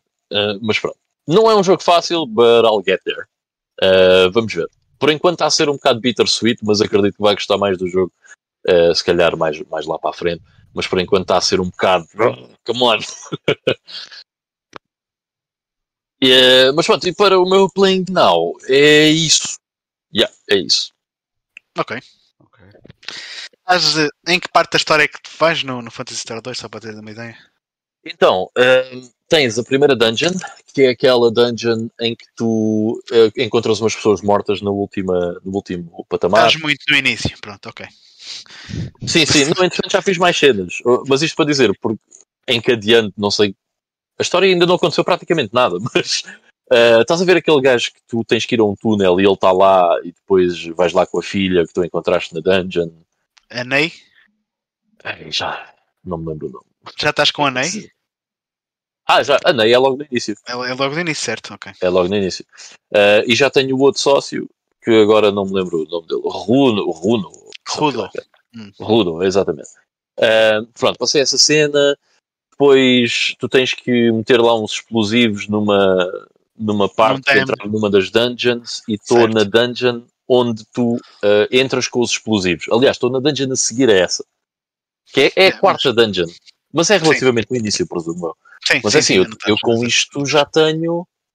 Uh, por causa de ter perdido na primeira dungeon, eu, epá, houve uma vez que perdi umas duas horas de jogo na boa, ou três horas de jogo, uh, por ter morrido. Uh, eu se calhar já tenho ali umas 10 horas, 11 horas de jogo. É capaz. Okay? Eu, eu, eu joguei esse tempo já há muitos anos atrás, a primeira vez, e, e lembro-me que, hum, que tinha que grandar bué. Sim. A segunda vez que eu joguei, já mais recentemente, já não tive paciência para isso e foi o que eu disse. Já usei um Game Genie qualquer para dar mais XP, que é para andar para a frente. Mas já. Yeah. Mas ele, esse jogo tem uma história que tem algumas coisas engraçadas. Depois Hás de lá chegar. Enquanto não aconteceu basicamente nada, é só do estilo: olha, tens que ir ali, está-se uh, bem. Uh, e depois para ir ali tive que fazer outra cena e entretanto estou na dungeon que era o para ir ali, claro, digamos assim. Alright, então do meu lado, olha, eu sinto jogos mais longos Estou uh, no Shining Force CD, uh, terminei a parte que corresponde ao, ao, Shining Force Gaiden 1, estou na parte que corresponde ao Shining Force Gaiden 2, portanto, para a semana, se tudo correr bem, se conseguir dar-lhe bem, se calhar consigo acabá-lo e depois falo melhor desse jogo na próxima semana. Entretanto, estive a jogar assim mais uns jogos curtos, uh, por acaso, duas, dois jogos um bocado frustrantes. O primeiro é o Double Dragon da, da Mega Drive, que é uma versão que sai já é da tarde, sai em 93. Graficamente. É, este é da Accolade. Uhum. É. É, não, acho que esta é uma versão não licenciada da Sega. É, yeah, como o Test Drive. Como o Test Drive e muitas outras. Um, é uma versão graficamente espetacular, tendo em conta que o original é de 87. Uh, está muito próximo do arcade nesse aspecto, mas a nível de jogabilidade, man, a jogabilidade do, do Double Dragon era uma cena já que já tinhas alguns combos que podias fazer. Tens um botão para dar socos, outro para pontapés, outro para saltar, e os golpes já, já se encadeavam uns nos outros, já conseguias fazer algumas cenas com aquilo. Uh, só que neste eu comecei a jogá-lo mesmo na Mega Drive, que foi um jogo que comprei recentemente, então ainda não o tinha experimentado. Uh, e opa, eu estou no primeiro inimigo mesmo, estás a ver? Um soco, dois socos, três socos, ok, correu bem. Uh, outra vez, um soco, dois socos, vai no terceiro, ui. Então, o gajo está ali parado, depois leva logo na boca a seguir. E ok, pronto. Se calhar este comando está com problemas, troca o comando, não, é igual. Pronto, ok, já percebi. É que o jogo tem mesmo problema dos comandos, às vezes não, pura e simplesmente não respondem. Oh, e eu tive a ver, tive a ver algumas reviews na net pessoal queixar-se, e, e depois acabei por entrar na cena, é que tens mesmo que ter um timing muito preciso. Se te pões a fazer tipo um bocado de button masher pelo meio, o gajo não, não, não te aceita o comando no tempo certo, mas depois também não faz nada, o boneco fica ali parado. Portanto, é estúpido, tens que mesmo que te movimentar de um lado para o outro e quase que tipo que fazer um reset ao combo que estás a, a tentar fazer para aquilo andar um bocado. Uh, e a cena é que a tua personagem é bem mais rápida nesta versão. O problema é que os inimigos também são muito mais rápidos. E, e eles seguem-te mesmo. Tipo, imagina que estás no, no ecrã a fazer tipo um 8. Os inimigos estão a fazer um 8 atrás de ti também. E então quando tens o azar de ter. Estás ali ensanduichado entre dois inimigos. Os comandos te calham de bloquear. Esquece, estás a apanhar na boca logo. Pronto, já está. E e acaba por ser um bocado frustrante nisso, que é pena, porque de resto até visualmente até é uma versão que, que, que é agradável. Mas deve haver um hack que compõe isso. É possível, é possível. Pá, é que depois acaba por ser uma questão de hábitos. Se tu jogares tipo um, dois, três, tipo, se, se, se encadeas as animações umas nas outras, aquilo até acaba por funcionar um bocadinho melhor. Só que quando estás ali a apanhar na boca de, dois gajos uh, ao mesmo tempo, é inevitável, tu começas a carregar nos botões mais rápido que é para tentar ver livre da, da situação e o, o, boneco por simplesmente deixa de responder. Portanto, mas é capaz de haver algum, algum hack que te corrija isso, porque por acaso não, não fui ver. Já vou pesquisar aqui Não é? Olha, depois joguei também o Dragon's Lair da, da Mega CD. Uh, eh, este teve que ser mesmo uma emulação, porque esquece. O, o Dragon's Lair pronto, é, é daqueles jogos que quando sai realmente é, era fantástico, porque aquilo vinha. Basicamente, para quem não conhece, o Dragon's Lair é, é um filme de animação interativo, é, uma, é um quick time event gigante, do início ao fim. E é um jogo que sai em 83 nas arcades e sai num formato de Laserdisc. Portanto, Laserdisc é um precursor do CD e dos DVDs e por aí fora, uh, que te permitia, nos anos 80, teres um formato de vídeo analógico com qualidade fantástica. Uh, e, e, a cena do jogo é que tu és um cavaleiro que tem que salvar a princesa que é raptada por um dragão, um dragão e tens que invadir o castelo que está cheio de armadilhas, inimigos por todo lado. Aí eventualmente chegas à sala onde está o dragão e combates o dragão para salvar a princesa. A cena é que a animação é, é fantástica porque foi feita por alguém que tinha sido um animador dos estúdios da Disney. Então está um jogo mesmo muito bem animado. Uh, cada morte que tu tenhas é, é, uma morte muitas vezes até um bocado ridícula, uh, que dá um, também um certo charme à personagem. Agora, o problema é que isto é um quick time event gigante. E ao contrário dos quick time events que nós jogamos hoje em dia, em que te aparece no ecrã o botão que tens que carregar na altura em que tens que o carregar, aqui não, aqui não tens, não te aparece nada, portanto não sabes que botão é que tens que carregar e quando tens de carregar consegues adivinhar mais ou menos pelo filme. Às vezes o jogo mostra-te uma porta a brilhar e tu tens que carregar, por exemplo, imagina que o boneco está à esquerda e a porta está à direita, tens que carregar no botão para a direita quando a porta brilha, que é para fazeres o boneco ir para a direita. Portanto, é uma cena mesmo de tentativa e erro. Tu usas aqui o D-pad para mandares o boneco para diferentes direções e usas o botão B para atacar. Também tens bué de inimigos. Uh, e então acaba por ser uma cena mesmo muito de tentativa e erro. Tanto o que eu fiz foi emulador, pausar a emulação, save state, resumir, ora bem, qual é, é, qual é, é a direção? Porque senão era, era é, mesmo, é mesmo muito frustrante. Acaba mesmo por ser um jogo de memorização pura e dura. Uh, mas pronto, a versão de Mega CD está engraçada. A nível de qualidade da imagem não é tão boa como a original, mas está tranquilo. Depois um, joguei aqui um jogo para, para a PC Engine. Depois de dois jogos frustrantes, joguei algo que é precisamente o contrário, que é este Nico Nico Pun, que é um jogo que tem uma, uma arte que é capaz de causar pesadelos a crianças. Não, não, isto é, de um... que isto é de um, de um, programa de animação qualquer japonês. E os gajos fizeram um jogo de plataformas que é super simples. Só tens que saltar. A cena é tens, controlas um destes três bonecos uh, que eles estão a navegar num navio e há uma tempestade, eles são obrigados a parar numa ilha e pronto, encontram um dragão que lhes diz que lhes consegue voltar a, a devolvê-los à terra deles, mas eles têm que o ajudar porque ele está cheio de fome. Pronto, então a cena é nos seis níveis que tens para jogar, tens que apanhar as comidas para dar, dar ao dragão. Pronto, só tens um botão, saltar. Os inim, tens os inimigos, são outros animaizinhos e tal, tens que saltar por cima deles ou abaixaste. Uh, se eles te tocarem, sofres, perdes ali uns segundos, o gajo fica ali um bocado tonto, mas não tens, tens vidas infinitas, não sofres dano. Portanto, só tens que colecionar aquelas comidas durante um tempo limite que até costuma ser algo generoso.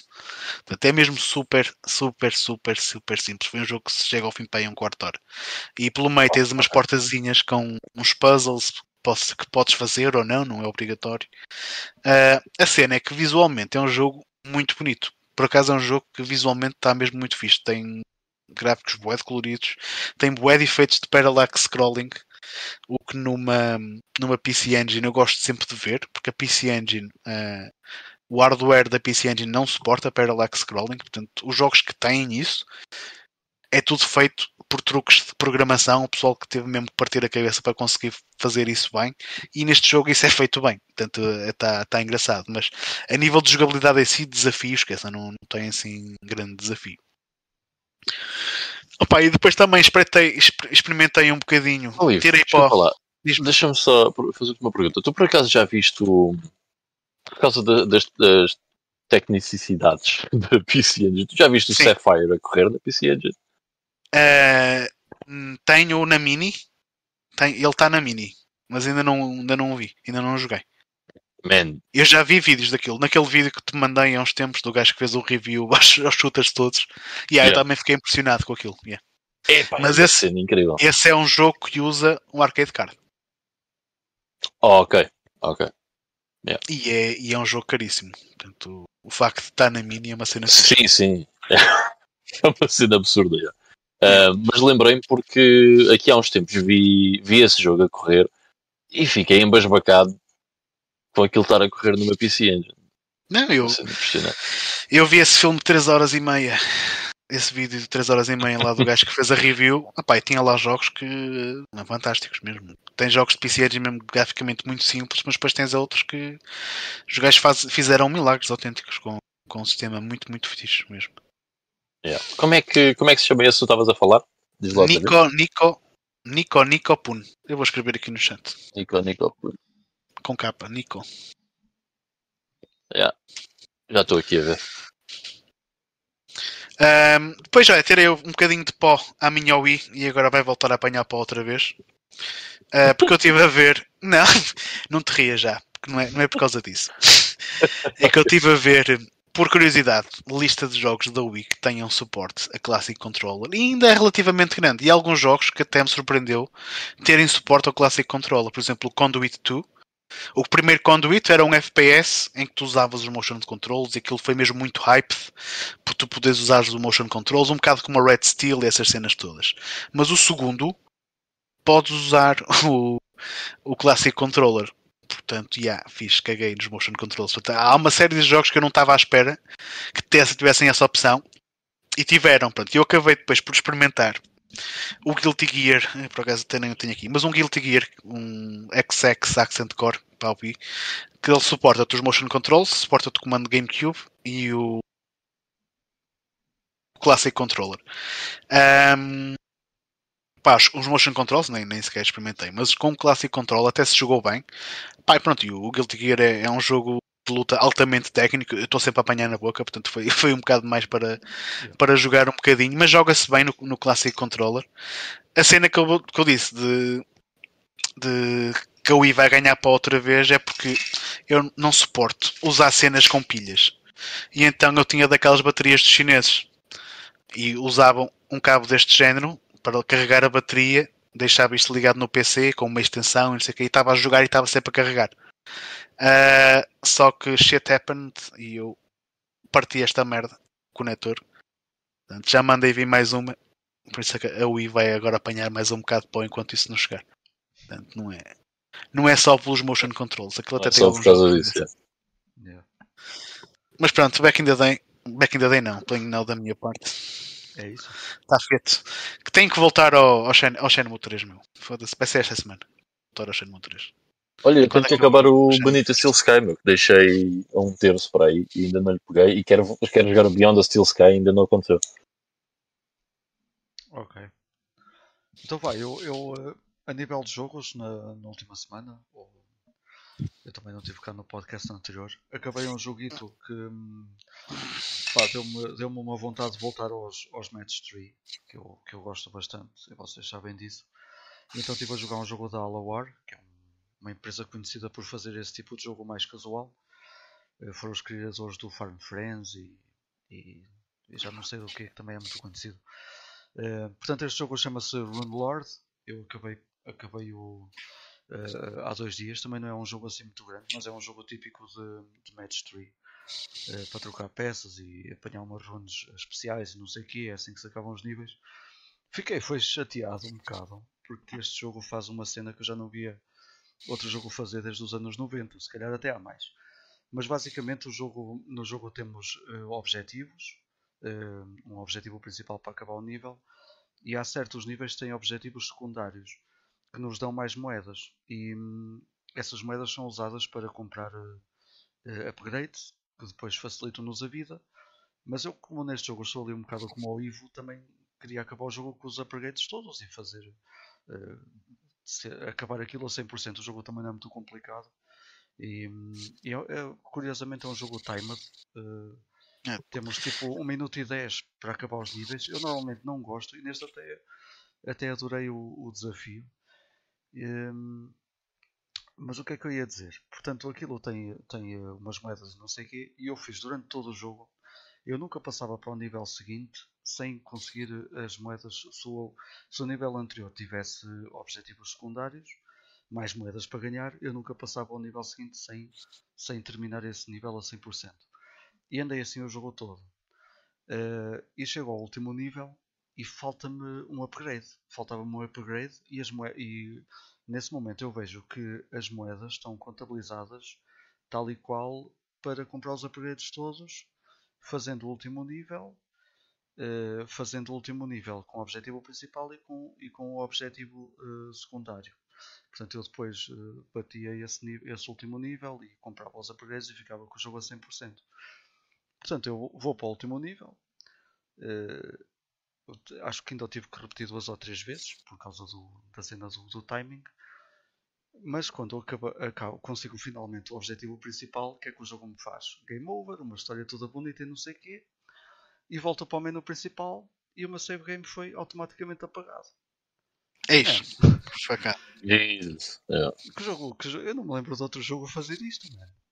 Nem, nem me deixa voltar a repetir o último nível, nem que fosse para comprar o último upgrade. Portanto, a única maneira agora que eu tenho, se quiser ter mesmo os upgrades todos, era repetir o jogo todo, fazer outra vez 61 níveis, acho que são 61 níveis, eh, repetir vários, porque é, é sempre preciso repetir vários, há, há níveis mais difíceis eh, do que outros, sei lá. Devo ter feito 100 níveis ao todo.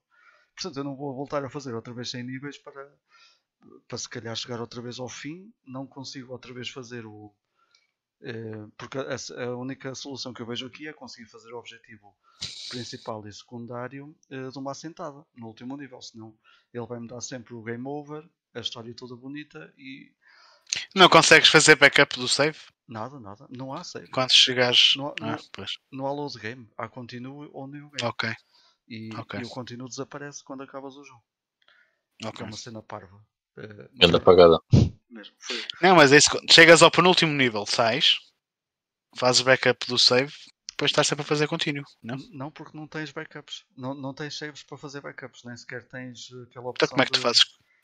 Ah, ok. É, tens que mesmo jogar sempre de uma assentada. É, Ok. é aquele jogo em que tens o New Game ou o Continuo. E se fazes New Game, apagas o, o que tens.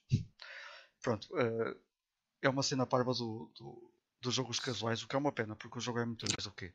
São jogos muito bons. só- Só conheço os Cradle of Filth.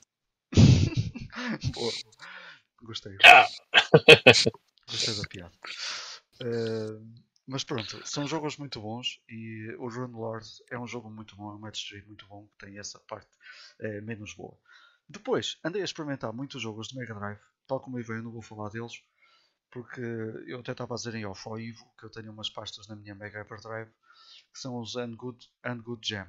And Good Jam. São os jogos que não vão para a lista oficial porque requerem testes, não sei o quê. E de vez em quando aparecem lá jogos muito bons eh, ne- nessas listagens mais obscuras. Eu por acaso, por acaso agora estava à procura do, dos eggs do, do Double Dragon tu falaste e nessa lista está lá o Arcade Edition que eu, que eu depois vou ter que experimentar o que é que esse que é que esse EC faz mas eh, também já vi há muitos do Python o Python é muito bom a fazer eh, a fazer eggs de Mega Drive porque ele restaura as cores eh, originais e adiciona sons de arcade etc. portanto deve haver uma versão que, que repara que repara esse, esses problemas todos.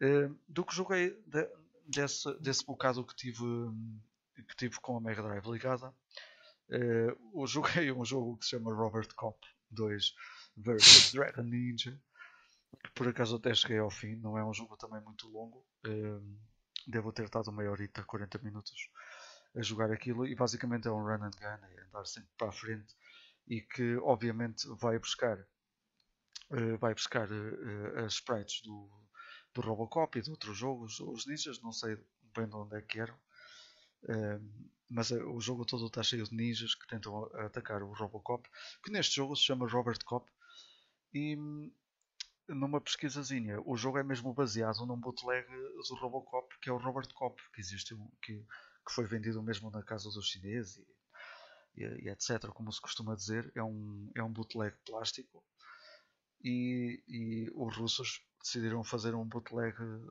também eh, em jogo do Robert Cop 2 eh, que é sempre engraçado.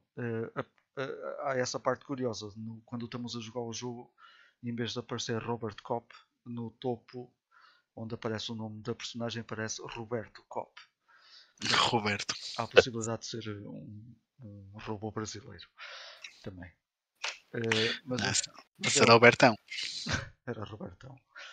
Eh, depois estive a experimentar também hoje o Arcade Edition do Mortal Kombat para a Mega Drive, que foi, eh, pá, eu lembro-me, foi- é um hack de dezembro e que foi muito falado na, eh, na altura. Eu ainda não tinha experimentado, portanto fui experimentar com a, com a Everdrive e aquilo é- está incrível mesmo. Eh, pá, eu não vos consigo explicar sem vocês experimentarem. Eu, eu até fiz a, até fiz o- a, a cena de jogar o jogo original, como saiu para a Mega Drive, e depois ir experimentar, o, experimentar este hack, este Arcade Edition.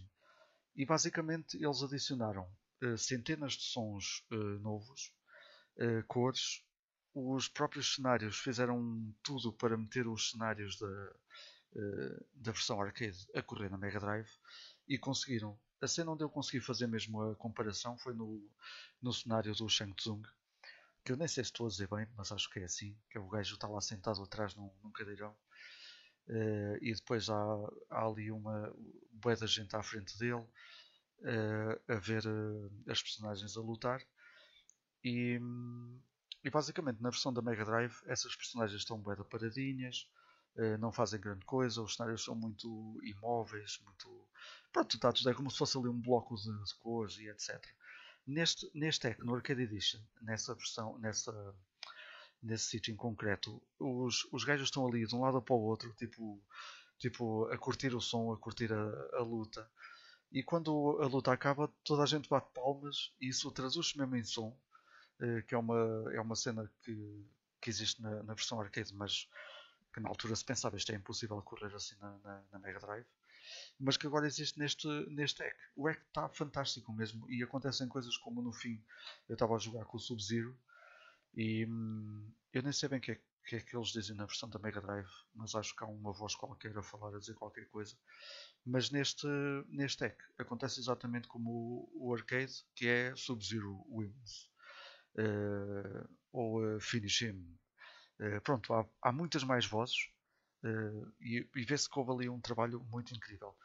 Eu na notícia que li, quando, quando, quando partilharam isto, é que hum, esta versão, esta versão para Mega Drive consegue estar melhor que a própria versão de Mega CD. Eu nunca joguei a versão de Mega CD, portanto não posso também fazer esse comparativo, mas pá, já se viram acontecer hum, coisas incríveis desde que apareceu o S, SGDK. Estás sem som, Ivo. Yeah, desculpem, eu, eu acho que uh, a versão do Mega CD, pelo que me lembro, a única coisa que tinha assim mais de relevante era o facto de ter mais vozes. Aqueles na, na Mega Drive acho que cortaram mesmo muitas vozes. Uhum. E na da Mega CD tinha, tinha mais vozes, mais música, tinha, e provavelmente mais arenas, portanto, como tinhas um maior, maior conteúdo, maior espaço disponível. Mas é isso que eu te ia perguntar, antes de comparar o espaço da, da ROM, o tamanho da ROM, de, desse hack, ah, em comparação com o do original que eles devem ter aproveitado para fazer uma, uma ROM maior. Sim, sim, muito provavelmente. Mas eu até vou, até vou pesquisar aqui num, num instantinho, enquanto eu falo aqui do resto. Eu depois, em termos de, de jogos, acabei por jogar coisas que eu gosto muito, que já falei, uh, que, que, já falei aqui, como o Romeo and Julie Cat ou o Runes, que são dois jogos brutais para, para Mega Drive que apareceram agora em 2021. Só deixar aqui um abraço ao Fábio. O João também já saiu há pouco tempo. Uh, obrigado por ter estado aí, Fábio. Uh, e a nível de jogos foi. A nível de jogos foi basicamente isto. Também não, não, não, não queria terminar sem, uh, sem mencionar aqui algumas coisas que, que tive a ver, que também tive um bocado focado, um bocado focado nisso. Em ver filmes que queria ver e, e, sé e séries também que, que, algumas pensava que queria ver, mas afinal não gostei. e, e outras que vi todas. Uh, em primeiro lugar, vou deixar aí a dica para verem se conseguirem o, o novo Ghostbusters. Porque eu sei que, ah, yeah. eu sei que houve, pá, há muita gente que gosta do, dos filmes, ainda por cima agora com o que aconteceu com o Matrix e que está a acontecer com, com várias outras uh, tentativas de, de, de, voltar a trazer a série ao de cima e reboots e etc. E pá, eu, quando, eu, eu fiquei bué contente, uh, sinceramente, de ver o Ghostbusters. Eu, eu normalmente quando a cena quando há cenas assim mais sensíveis, eu até choro nos filmes. E eu chorei no, no Ghostbusters por causa de uma cena que, que acontece no fim. Uh, eu não sei se sabem, mas antes de, de, acontecer este Ghostbusters, e acho que a seguir ao de 2016, uh, eh, faleceu aquele, aquele ator que fazia da Egon uh, no, no, no, primeiro filme. Portanto, a sério, vejam o filme e vão ter inúmeras, inúmeras surpresas durante o filme. E o que eu posso dizer para não, para não estar aqui a levantar muitos spoilers é que o filme acaba por, por ser um bocadinho de reboot também. Não é aquele, não é aquele reboot como nós conhecemos, uh, o reboot propriamente dito, mas é um reboot talvez de acontecimentos ou uh, ir a buscar um bocadinho o que aconteceu no primeiro filme e ali um reboot, um reboot de cenas, pronto. E, e isso acaba por ser um, acaba por uh, trazer muitos, muitos câmbios a, ao de cima, muita, muita coisa que nós já conhecíamos e, pá, e é brutal mesmo. Eu, eu adorei o filme. O filme também não é, não se pode dizer que seja uma obra de arte, mas foi um filme que gostei de ver, fiquei contente, fiquei contente por o ver. E, e quando ele voltar a passar na televisão um dia, eu vou estar sem dúvida preso novamente. Se não voltar a ver, entretanto, é muito fixe. Depois vi também o, um filme que está aí na baila. Um, está aí na baila porque pá, não me lembro de outro filme que tenha tido notas de 1 ou 9 que é o Zone Look Up que está no, okay. que está no Netflix.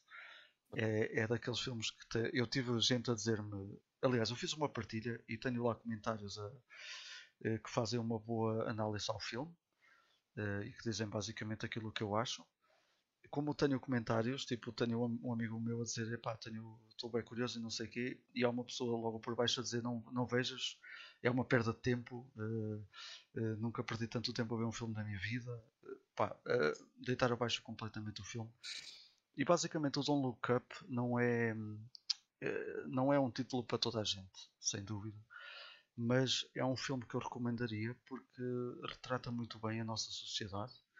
Acho que quem viu, quem viu o filme à espera de ver um filme vai sair decepcionado, mas quem vir o filme uh, com olhos uh, de análise, uh, há até quem diga que, o, que, mais do que um filme acaba por ser um documentário ou por ser uma tentativa pois. de documentário feito num filme.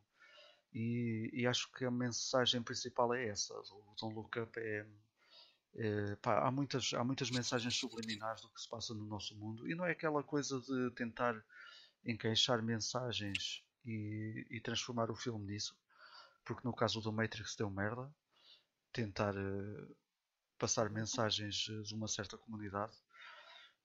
Bem, eu não, vou falar disso porque ainda, ainda sou atrocidade, mas uh, a própria realizadora tentou meter ali mensagens e se calhar tentou demais e acabou por mudar o foco daquilo que devia ser um bom filme e para não ser atrocidade, Vitor.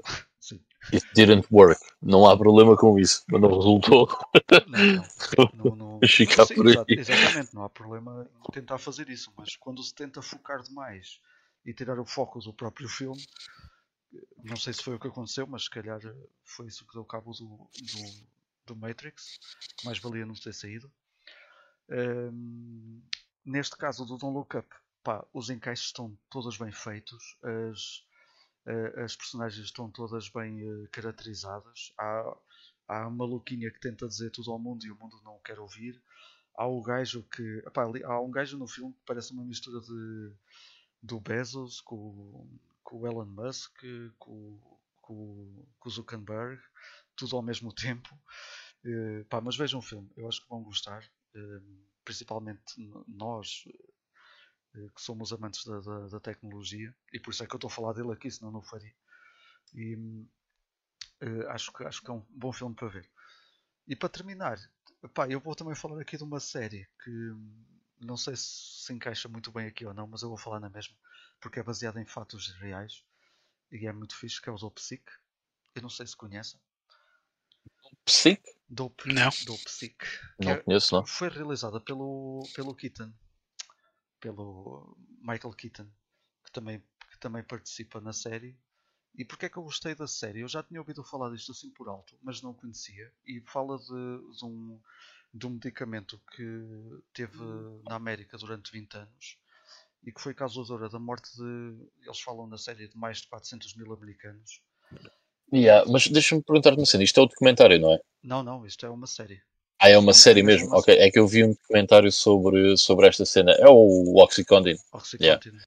Pois eu yeah. estou ao contrário de ti, eu vi a série, não conhecia o documentário, sei agora que há um documentário da HBO e quero muito ver o documentário, sim. Mas eh, pá, eu não sei Isto é uma grande espiga. Isto é... Sim, sim. Também recomendo toda a gente a ver pelo menos o documentário, porque é. Eu é quero, grande cena. Eu quero muito ver o documentário. Pá, eu gostei muito da série porque se calhar, eh, como é uma série, conseguem aprofundar um bocadinho mais outros fatos reais, não é? E histórias que tenham contado, ou transformá-las em eh, na série propriamente dita.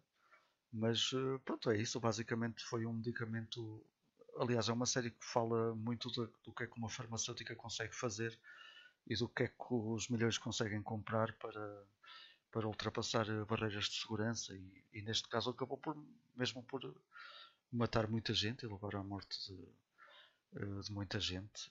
Pá, mesmo fora da cena de, do problema um, da, da, da, da, farmacêutica em si, das farmacêuticas em si, porque não foi só uma, uh, porque depois há várias que foram atrás da mesma, da mesma, é. da mesma cena. Uh, o problema é que também estava, o problema também estava muito na, na classe médica, né? Porque imagina, ah, sim, sim. Uh, ah, estás com constipação, toma lá um opiáceo. Dói-te as costas, toma lá um opiáceo. E de repente, pá, imagina, não é à toa que não se prescreve heroína, não é? Sim, eles têm uma dor de cabeça Mas, e, e é aquilo. Pumba. Toma lá, um opiáceo qualquer. Ou seja, imagina, uh, de repente tens uma data de pessoas e, epá, depois entretanto estive a ver vários documentários sobre essa mesma temática. Várias pessoas que de repente vêm-se agarradas à heroína, porque não lhes prescrevem os opiáceos que eles estão habituados a tomar durante 3 ou 4 anos, estás a ver? E tu não podes, depois sentes a mesma coisa que sentias se estivesses a tomar um opiáceo tipo heroínas e, e não sei o quê. Uh, e depois, um dos grandes problemas acaba por ser a entrada. Pá, desculpem lá estar a aprofundar isto, mas é bem interessante. Não, a entrada do. A, a, a, entrada do, de uma droga que é, que é o fentanyl na, no circuito de, de heroína no, nos States, mas pá, em todo o mundo, no fundo, uh, que é o que É uma droga vinda da China, ok? Que tem é, efeitos tipo heroína, vá, mas é, pá, é muito pior, ok? Uh, dizem que é supostamente 10 vezes mais forte, ok? 10 vezes mais forte que a heroína, se não mais do que isso. Uh, e essa droga é muito mais barata, ok? Só que devido a ser muito mais forte, há overdoses a torto e direito por causa dessa droga. Ou seja, muitas pessoas que tiveram agarradas a este, a este escândalo uh, uh, por causa dos opiáceos que eram passados por tudo e mais alguma coisa, foram pessoas que eventualmente foram parar ao fentanil porque era aquilo que era mais barato yeah. na street, estás a ver? Para, para tu conseguires colmatar essa, essa addiction aos opiáceos. Uh, e então houve, continua a haver milhares e milhares de pessoas a morrer por causa do, do fentanyl. O que é uma cena pá, inacreditável. Sim, sim. Pá, eu, eu gostei muito e gosto sempre destas séries baseadas em fatos reais. Apesar de ser assustador, é. eles aqui eh, o que tu podes ver, Ivan, se calhar diferente do documentário, é que eles eh, acabam por aprofundar a história verdadeira de um médico, que, de, um, de, um, desses médicos que prescrevia por tudo e mais alguma coisa e, e acabou por ficar ele agarrado no, no, no final. Uh, que acaba por ter um final feliz uh, neste caso, mas fala-se muito disso, dos outros médicos que eram os chamados uh, médicos baleia, que, que juntamente com os vendedores que eles tinham e que distribuíram pela América toda, tinham verdadeiros negócios à parte da própria farmacêutica para, para vender e, e distribuir. É uma grande merda e acaba por ser muito assustador que, que de um dia para o outro possa é, é horrível. Uh, prescrever alguma coisa assim. Ainda bem que não estamos na América. Enfim. Uh, mas pronto. Pá, Sim, isso. God bless. Sim, aquilo lá parece ser grande loucura no que toca. No que toca eu, eu tenho um certo fascínio pelos Estados Unidos, como é óbvio, e provavelmente muita gente da nossa idade há de ter devido a todo, tudo aquilo que nós consumimos do, dos States, né, em termos de entretenimento. Mas sinceramente não era assim que eu gostasse de, não, não de viver, era os States. Não, não, não mesmo. Nesse aspecto não. E pronto, foi, foi isso também da, da, da minha parte aqui, com, com sugestões um bocadinho diferentes também para, para outras coisas além de jogos. É, e pronto, acho que também chegamos ao fim do nosso podcast. Não sei se querem adicionar mais alguma coisa. Além disso. That's it, I guess. See you next week. Ok. É isso então. Vemo-nos na próxima semana para mais um, para mais um podcast. Uh, esperemos nós com mais notícias. Vamos ver se aprofundamos aquela notícia do, do GameStop. O que é que eles querem fazer. Afinal de contas. Uh, e até lá, uh, tenham uma boa semana. Uh, como eu costumo dizer, joguem muito. E, ou tenham uma boa semana de trabalho, whatever. Vemo-nos no próximo domingo ou na próxima segunda-feira. Uh, consoante. Fiquem bem e até lá. Fiquem bem, malta. Até a próxima. Tchau, tchau.